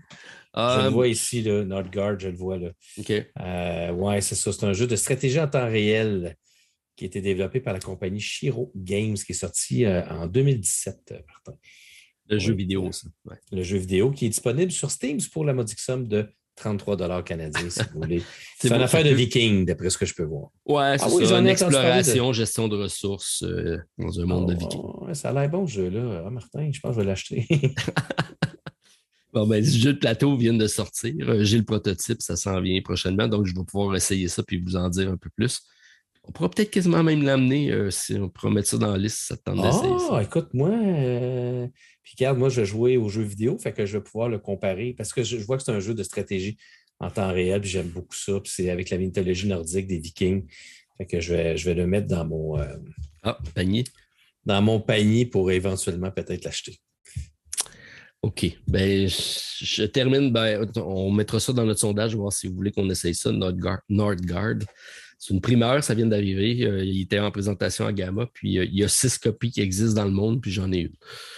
Martin is big. C'est pas le don pour rien, mesdames et messieurs. Il est big. Oh, j'exagère, mais euh, j'ai la chance de l'essayer. J'ai hâte de voir ce que ça dit. Et le dernier, et non le moindre, parce que c'est un de tes favoris, je pense, et je viens de mettre la main sur la version française. Je n'ai même pas regardé, je pense que oui. Oui, c'est ça. Version française, essentielle édition de Anachronie. Oh mon Dieu! Mais c'est quoi l'Essential Edition? C'est quoi exactement? Ben, les mecs sont dedans. Déjà en partant. il parle d'une extension aussi, je pense. OK. OK, donc, OK, l'Essential Edition, il y a déjà les, figurines qui sont dedans. Oui, Parce que dans le jeu de base. Les exosquelettes sont dedans. OK. La faille temporelle est là. Ouais, je pense que dans le fond, ils ont, ils ont regroupé tout dedans. OK, OK, je comprends. Ouais, c'est Les modules, c'est ça, c'est son là également. Il faut que je joue à Anachronie, Martin. Il est en arrière, j'ai toutes les extensions. Ça fait longtemps que je veux y jouer, mais encore une fois, c'est un jeu qui, les règles m'arrêtent. Ah, moi aussi. Puis il faut que, tu sais, je m'installe les, instructions, mais c'est tellement bon, ce jeu-là. Moi, j'ai regardé une vidéo de mon ami Etrigan euh, il n'y a pas tellement longtemps. Je le regardais jouer, puis j'étais comme, ah, je l'enviais parce qu'il avait l'air de tout comprendre ce qui se passait. Fait que, mais quel jeu extraordinaire, euh, celui-là, euh, Anachronie. Alors, euh, tu vois, j'avais déjà la version de base, mais comme tu m'avais dit que ça me prenait les mecs, j'ai dit bon, allons-y. Oui, ça te prend les mecs. Ça te prend les mecs. Ah, mais honnêtement, le sans faire, ça rajoute tellement un, aspect thématique, le fun, que quand tu mets juste un jeton, je, moi, j'ai toujours joué avec les mecs. Fait que, puis ils donnent de la personnalité. Puis juste le fait que tu mettes ton, ton travailleur dans l'exosquelette, puis tu le vois à travers. Donc, c'est quoi le type de travailleur quand tu places? Écoute, c'est juste le fun et magique. Puis c'est un jeu qui est le concept de voyage dans le temps qui est quand même cool. Euh, toutes les extensions. D'ailleurs, il faut, que je, faut que je le rejoue avec le nouveau solo, euh, parce qu'il y a un solo amélioré. Oui, euh, il y a même, je pense que c'est des, personnages différents à affronter ou quelque chose comme ça, non? Oui, ben, je pense que oui, c'est effectivement ça. Fait j'ai tout ça, Martin, qui fait juste m'attendre. Ben oui. patiemment dans la boîte en arrière de moi. il y a Burn Cycle hein, que je devrais recevoir dans probablement, moi d'après moi, deux à, deux à trois semaines maximum, peut-être deux semaines, parce qu'il est, déjà rendu aux États-Unis. Là, j'ai compris que là, c'est la compagnie, la grosse compagnie là, qui fait les, euh, expéditions aux États-Unis, que j'oublie son nom.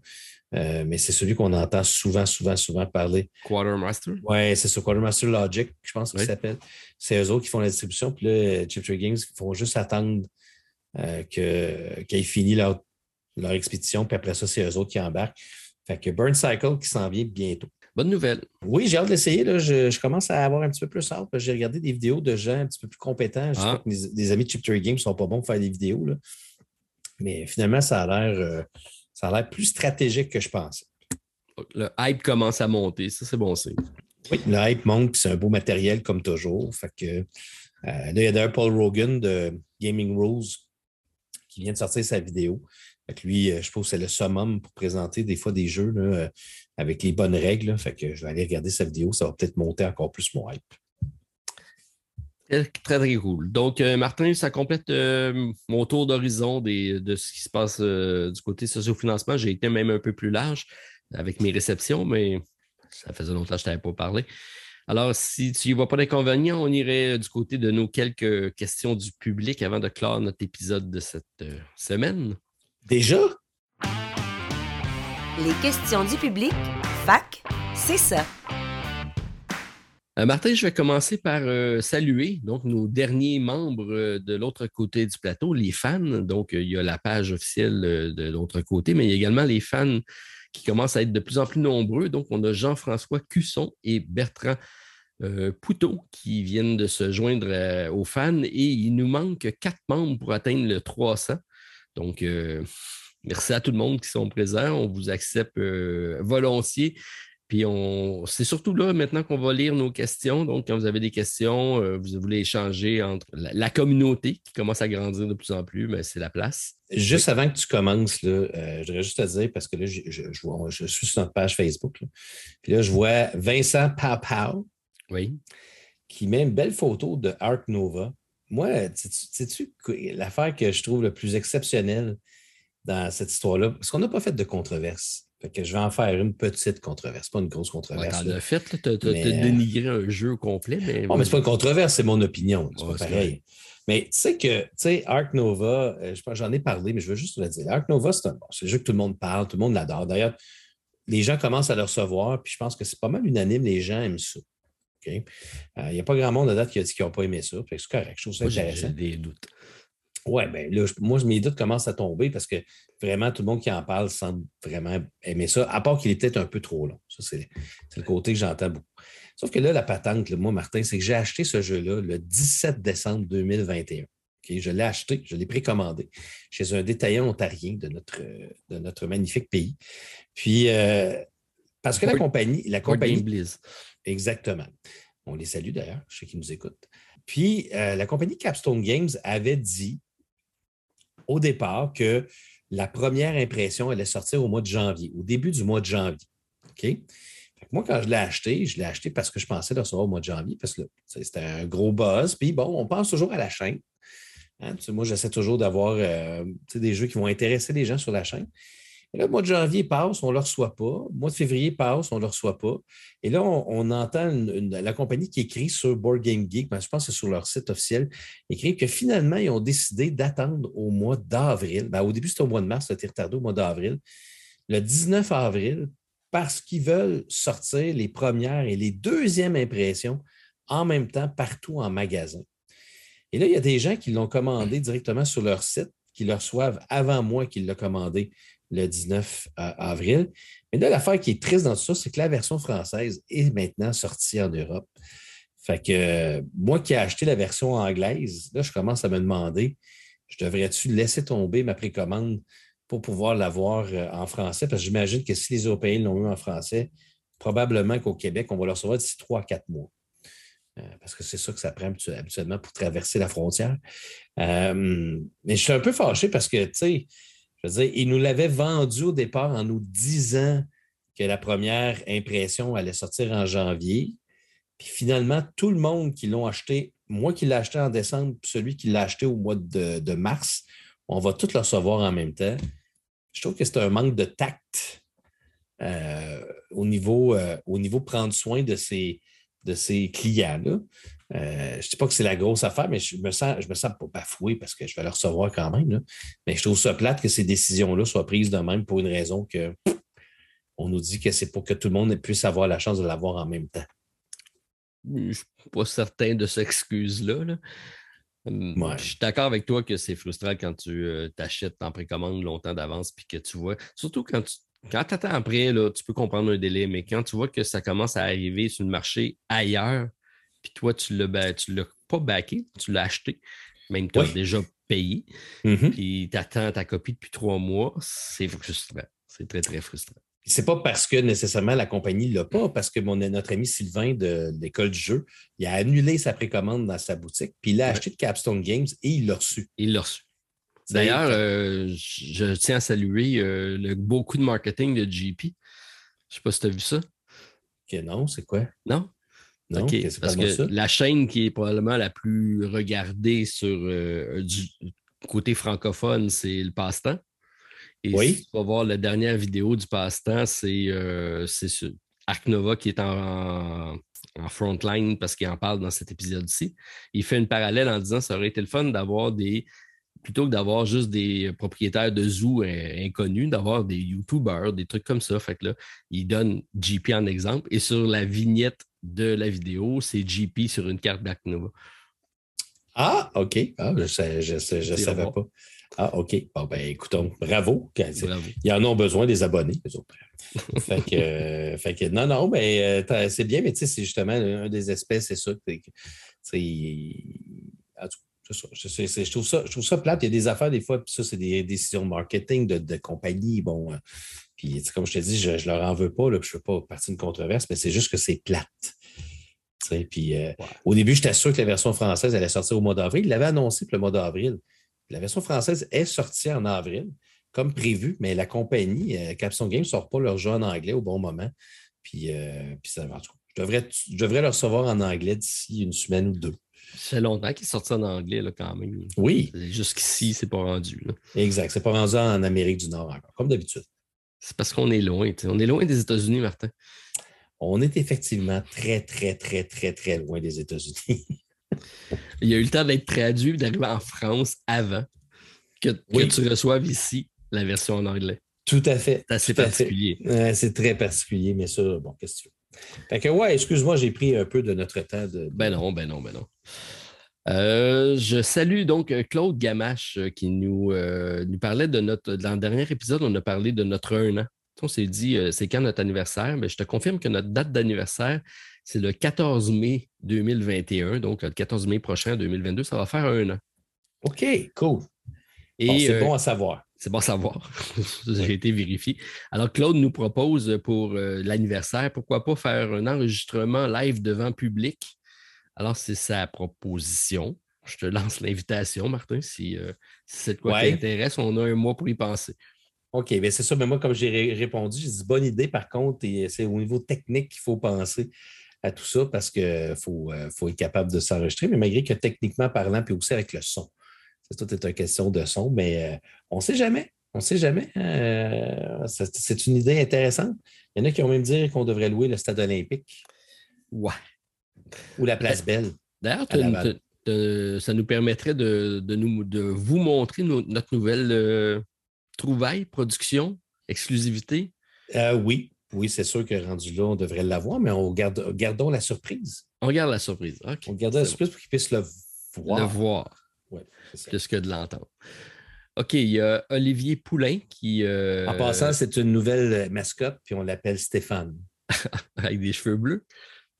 Ça peut être n'importe quel. C'est ton Stéphane ou le mien. Ça peut être un mélange des deux dans notre mascotte. OK. On pourrait faire un toutou mascotte avec moitié ton Stéphane, moitié le mien. Ça serait comme un genre de Frankenstein. Ça serait weird. Ça serait, weird.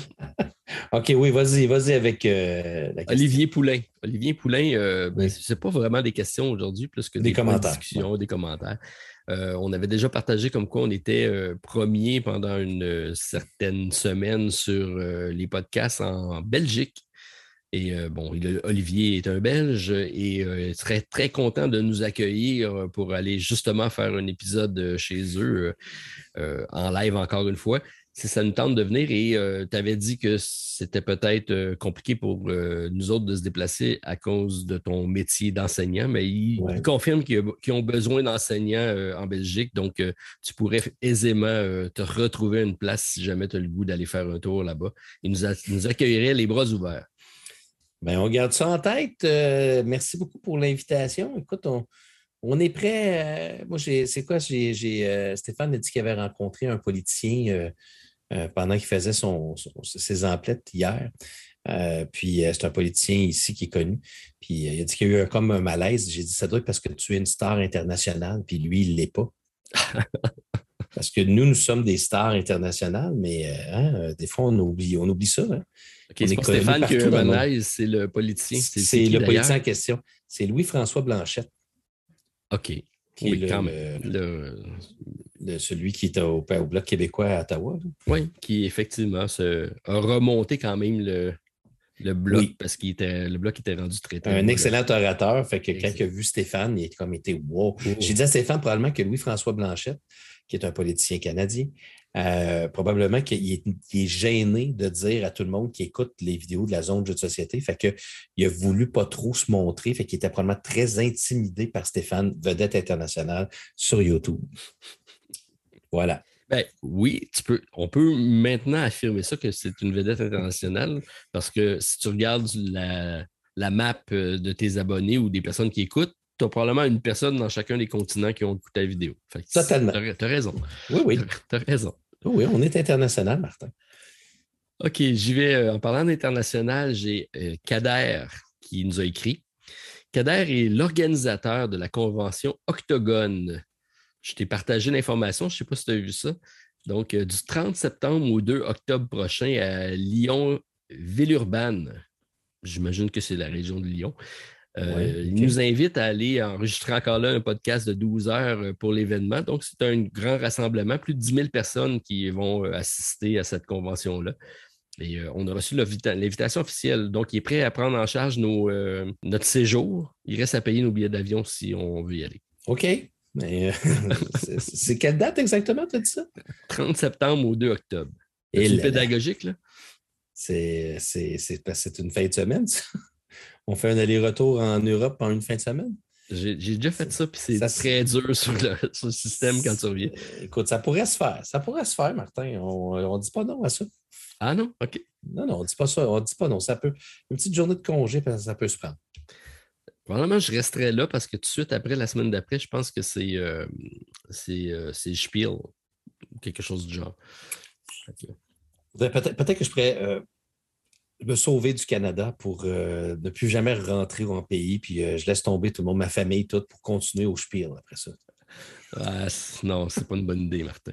Surtout par exemple, Hélène, parce que là, ça s'aperçoit en plus que tu y caches ça, ça marche pas.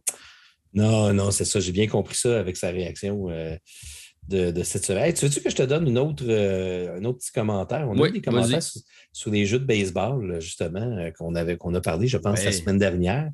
Puis on a eu quand même des belles suggestions, dont une que j'ai chez moi, puis j'ai oublié, c'est le jeu qui s'appelle Bottom of the Night. Euh, qui est un jeu euh, vraiment super bien fait avec des cartes qui ressemblent à des cartes de baseball comme dans ma jeunesse, avec les fameuses gommes qui goûtaient pendant 32 secondes, puis après ça, ne goûtait plus rien. La carte, elle euh, sentait la gomme. Ah, la carte, elle sentait, mais c'était particulier. J'aimais ça aller dans les dépanneurs, puis aller, aller, me prendre des paquets de cartes de Avec jeux la de baseball. poudre blanche dessus. Avec la petite poudre blanche sur la. On parle évidemment de la gomme et c'est de la poudre blanche de sucre. Oui, c'est du sucre.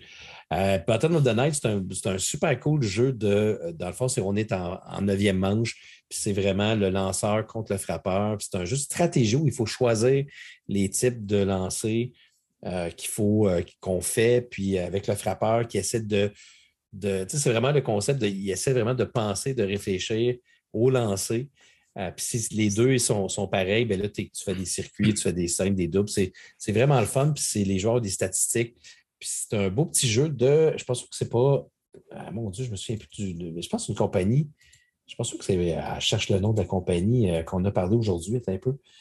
Dice 8 Me Games, c'est ça le nom de la compagnie.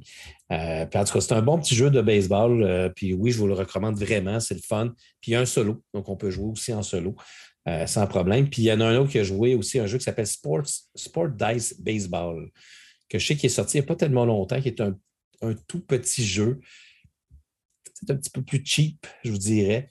je ne le connais pas, lui. Fait que moi, non, ben moi j'en ai déjà entendu parler, mais effectivement, je le connais un petit peu moins. Fait que deux autres jeux de baseball qui existent, mais je vous recommande vraiment beaucoup Button of the Night, euh, qui, est dans, qui arrive dans une petite boîte qui est vraiment le fun. Fait que voilà. Je ne l'ai pas joué, mais il y avait de l'air cute, effectivement. c'est, son aspect de, carte d'antan. Donc, euh, oui, c'est ça. Oui. oui, oui, puis avec un artistique euh, drôle, comique. Là. Fait que, en tout cas, je, trouvais que c'était un beau petit commentaire qui suivait. Puis il y avait aussi des, commentaires, par exemple, Jean-François Benoît, euh, qui nous a écrit euh, il y a quelques, quelques minutes, parce qu'il doit avoir écouté notre, notre épisode de la semaine passée. Euh, il parle des jeux point and click comme Phantasmagoria 1 et 2, qui sont des jeux d'ordinateur que j'ai effectivement joué les deux. Martin, c'était des jeux un petit peu plus coquins. Phantasmagoria, ah. il y avait des scènes de sexe dedans. Oui, c'était dans le style de il y, a des phases à peu près toutes les. Euh, que ce soit dans la musique, le cinéma, ben, le, jeu, le jeu de vidéo, à un moment donné, il y a eu une phase où on a voulu être plus mature. Puis, euh, en passant, quand je parle de scène de sexe, je vais juste te dire que c'était très pixelisé et qu'on ne voyait pas grand-chose, mais c'était juste le concept. Puis, euh, évidemment, ça attirait, ça attirait les ventes. Hein, c'était quelque chose. Mais le jeu était quand même. c'est un jeu d'horreur, en passant, Fantasmagoria. Gabriel Knight, excellent jeu. Euh, donc, je me souviens le 2 que j'ai joué beaucoup, Monkey Island, Siberia, qui est un jeu français. Euh, CSI, Grim Fandango, je t'en ai, euh, parlé de ce jeu-là. Fait beaucoup de jeux qui, qui revenaient sur notre présentation du jeu Cantaloupe. Donc, quelqu'un qui nous a envoyé d'ailleurs que Cantaloupe était disponible en préquel, en prequel, l'épisode 0, qui est disponible gratuitement. donc, vous pouvez vous procurer, j'imagine, ça doit être c'est téléchargeable, je pense, sur. Euh, je ne sais pas si c'est BGG, mais. Non, c'est le site de Lookout, je pense. Oui, c'est ça, c'est ça de la compagnie. Vous pouvez effectivement le télécharger gratuitement. Et c'est un, c'est un pré-épisode euh, qui vous prépare au concept. Donc, euh, je pense. Point and click. Oui, c'est ça, du point and click. Fait que, merci beaucoup pour le petit, euh, le petit clin d'œil pour l'excellent jeu Je, je, suis content. Je n'ai pas eu ma réponse. La semaine passée, j'ai demandé c'est quoi votre euh, jeu d'équipe de, sport? Euh, je, cherche toujours. J'attends donc Eleven, mais ça ne reste pas un jeu de sport. C'est un jeu de gestion, de management, mais ce n'est pas un jeu de sport en tant que tel. C'est ça qui m'attire, moi, dans ce jeu-là, c'est d'aller chercher des, des sponsors, d'aller. en tout cas, j'ai bien hâte de le recevoir celui-là. OK, ben Martin, euh, ça ferait le tour de, notre horizon de ce qu'on a eu comme euh, question du public. C'est sûr qu'on en a eu d'autres sur d'autres plateformes, mais euh, je pense qu'on peut en garder pour la semaine prochaine. Tout à fait. Là, Martin, tu vas nous faire un beau sondage sur notre page Facebook à savoir à quoi on va jouer lundi prochain ensemble. Ben, oui, attends, là, je vais prendre des notes, Martin. donc là, on a dit, bon, Return to Dark Tower. OK. Oui, après ça, Ouais. To Dark Tower. Bon, après ça, tu nous as parlé de Nordgard. Oui. OK, donc ça, c'est un deuxième. personne ne sait c'est quoi NordBlueCard. Fait que vous irez chercher. ben, prochain projet chez Studio H euh, sur BGG, vous allez le voir. Il me semble très bien. C'est un 2 à 5 joueurs, c'est un compétitif. Donc, euh, ça reste euh, quelque chose qu'on va essayer. Tu avais parlé d'essayer les extensions de Ares Expedition? Non. non, non, non, non, j'ai pas dit ça, mais, mais je, te, je te proposerais, bon, on avait dit Sentinels of the Multiverse, la nouvelle mouture. OK. Puis euh, moi, je, pourrais te rajouter Stroganov. Stroganov? Ouais. OK. Pourquoi? Ben, ben, ça a l'air bon. Mais tu as déjà joué? Non. Non, mais je suis en train de lire les règles là. là. Ah, OK. Tu sais, c'est quoi Stroganov? Euh, c'est pas le même que je pense d'abord. C'est pas celui que ta blonde avait fait euh, une vidéo. Non, non, ça c'est Michael Strogoff. Ah, euh, Non, Stroganov, c'est un nouveau jeu. Là. Il vient juste de sortir. C'est un, c'est un jeu euh, de gestion de ressources un peu spécial. Ça a l'air vraiment très, très bon. Les gens l'apprécient vraiment beaucoup. OK. Euh, bon, là, on va, on va oublier euh, de ton jeu, là, super gros jeu. Là, Darkest Doom? Non, non. celui que je veux essayer absolument. Là, ah, Etherfield. Etherfield. Ouais, ouais. Ça serait un peu, ça serait un peu compliqué. Hein? Ben, ouais. Ouais. OK, on oublie ça. On oublie ça. quel dommage. La question, c'est est-ce qu'on y va sur la quantité ou sur la qualité? Mais là, on en a quatre, mais là, là, j'en ai, ai trois de moi, tu en as un de toi. Fait que là, propose-moi quelque chose là, de toi. On va vous réserver la surprise sur euh, le sondage. Donc, vous irez sur la page Facebook, vous allez voir ça. Si vous voulez en additionner, allez-y. Vous pouvez. Il ah, faudrait l'avoir. De quoi? Bah, oh, c'est toujours trouvable, ça, c'est toujours trouvable. Ah, OK. C'est vrai, je parle aux dames. J'avais oublié ça. Trick shot? Trick shot, Martin? Ah oui, je l'ai. Ben, moi aussi. Moi aussi. c'est cool, ça. Oui, c'est très bon, Trick shot. Très, très bon. Excellent jeu. D'ailleurs, il y a une campagne qui s'en vient sur GameFound de Trick Shot. On attend toujours la version française. Oui. Oui. OK, l'autre sujet? OK, ben c'est tout, Martin. Je pense qu'on va dire bye-bye à tout le monde. Oui, ben merci euh, beaucoup d'avoir encore été présent. Là, on vous confirme que dans cet épisode-ci, il n'y a pas eu de poisson d'avril. Tout ce qu'on a dit est vrai. Non, là, c'est tout. La semaine prochaine, on va être en congé de. ça va être le, congé de Pâques. Et ma fête? Et ta fête? En plus, je suis chez vous pour ta fête. Presque. Presque. C'est le 14, c'est le, c'est le jeudi, ma fête. Tu viens le lundi. Mais c'est pas grave. C'était presque là. On va fêter quand même. T'es mon cadeau, Martin. Ah, bien content. J'arrive avec un chou, OK? Oh, sur ta tête? Tu veux-tu que je sorte d'un gâteau aussi? Euh, est-ce que tu vas non, ça va. est-ce que tu vas sortir torse nu, Martin? Ah, ça risque de déplaire. Fait que non, je, je, je pense qu'il faut arrêter l'épisode. Ça va, ça va, ça va, ça dégénérer. C'est vrai qu'on a parlé. On a parlé de pixels puis de, de sexualité. Là. Oui, bon, là, c'est ça. Il est tard le soir. Hein, fait que... On s'excuse. On s'excuse. OK, ben merci tout le monde encore une fois d'avoir été présent. Puis on se donne toujours rendez-vous la semaine prochaine pour euh, un autre podcast. Et là, on va partager nos expériences euh, donc directement. On va, s'être vu pour la première fois de l'année. Bon, mais là, c'est un côté B. C'est un côté B, il va falloir savoir de quoi on va parler. On, se rencontre lundi, fait qu'on va décider ça là. Ben oui, c'est ça. Ouais. Détails à suivre sur la page Facebook. Bye tout le monde. Bonne semaine à tous. Bye. Pour nous rejoindre par courriel, de l'autre côté du plateau à gmail.com ou sur le site de buzzsprout.com. Et c'est ce qui complète notre partie. Joignez-vous à nous chaque vendredi pour la découverte de l'autre côté du plateau. Et d'ici là, jouez bien!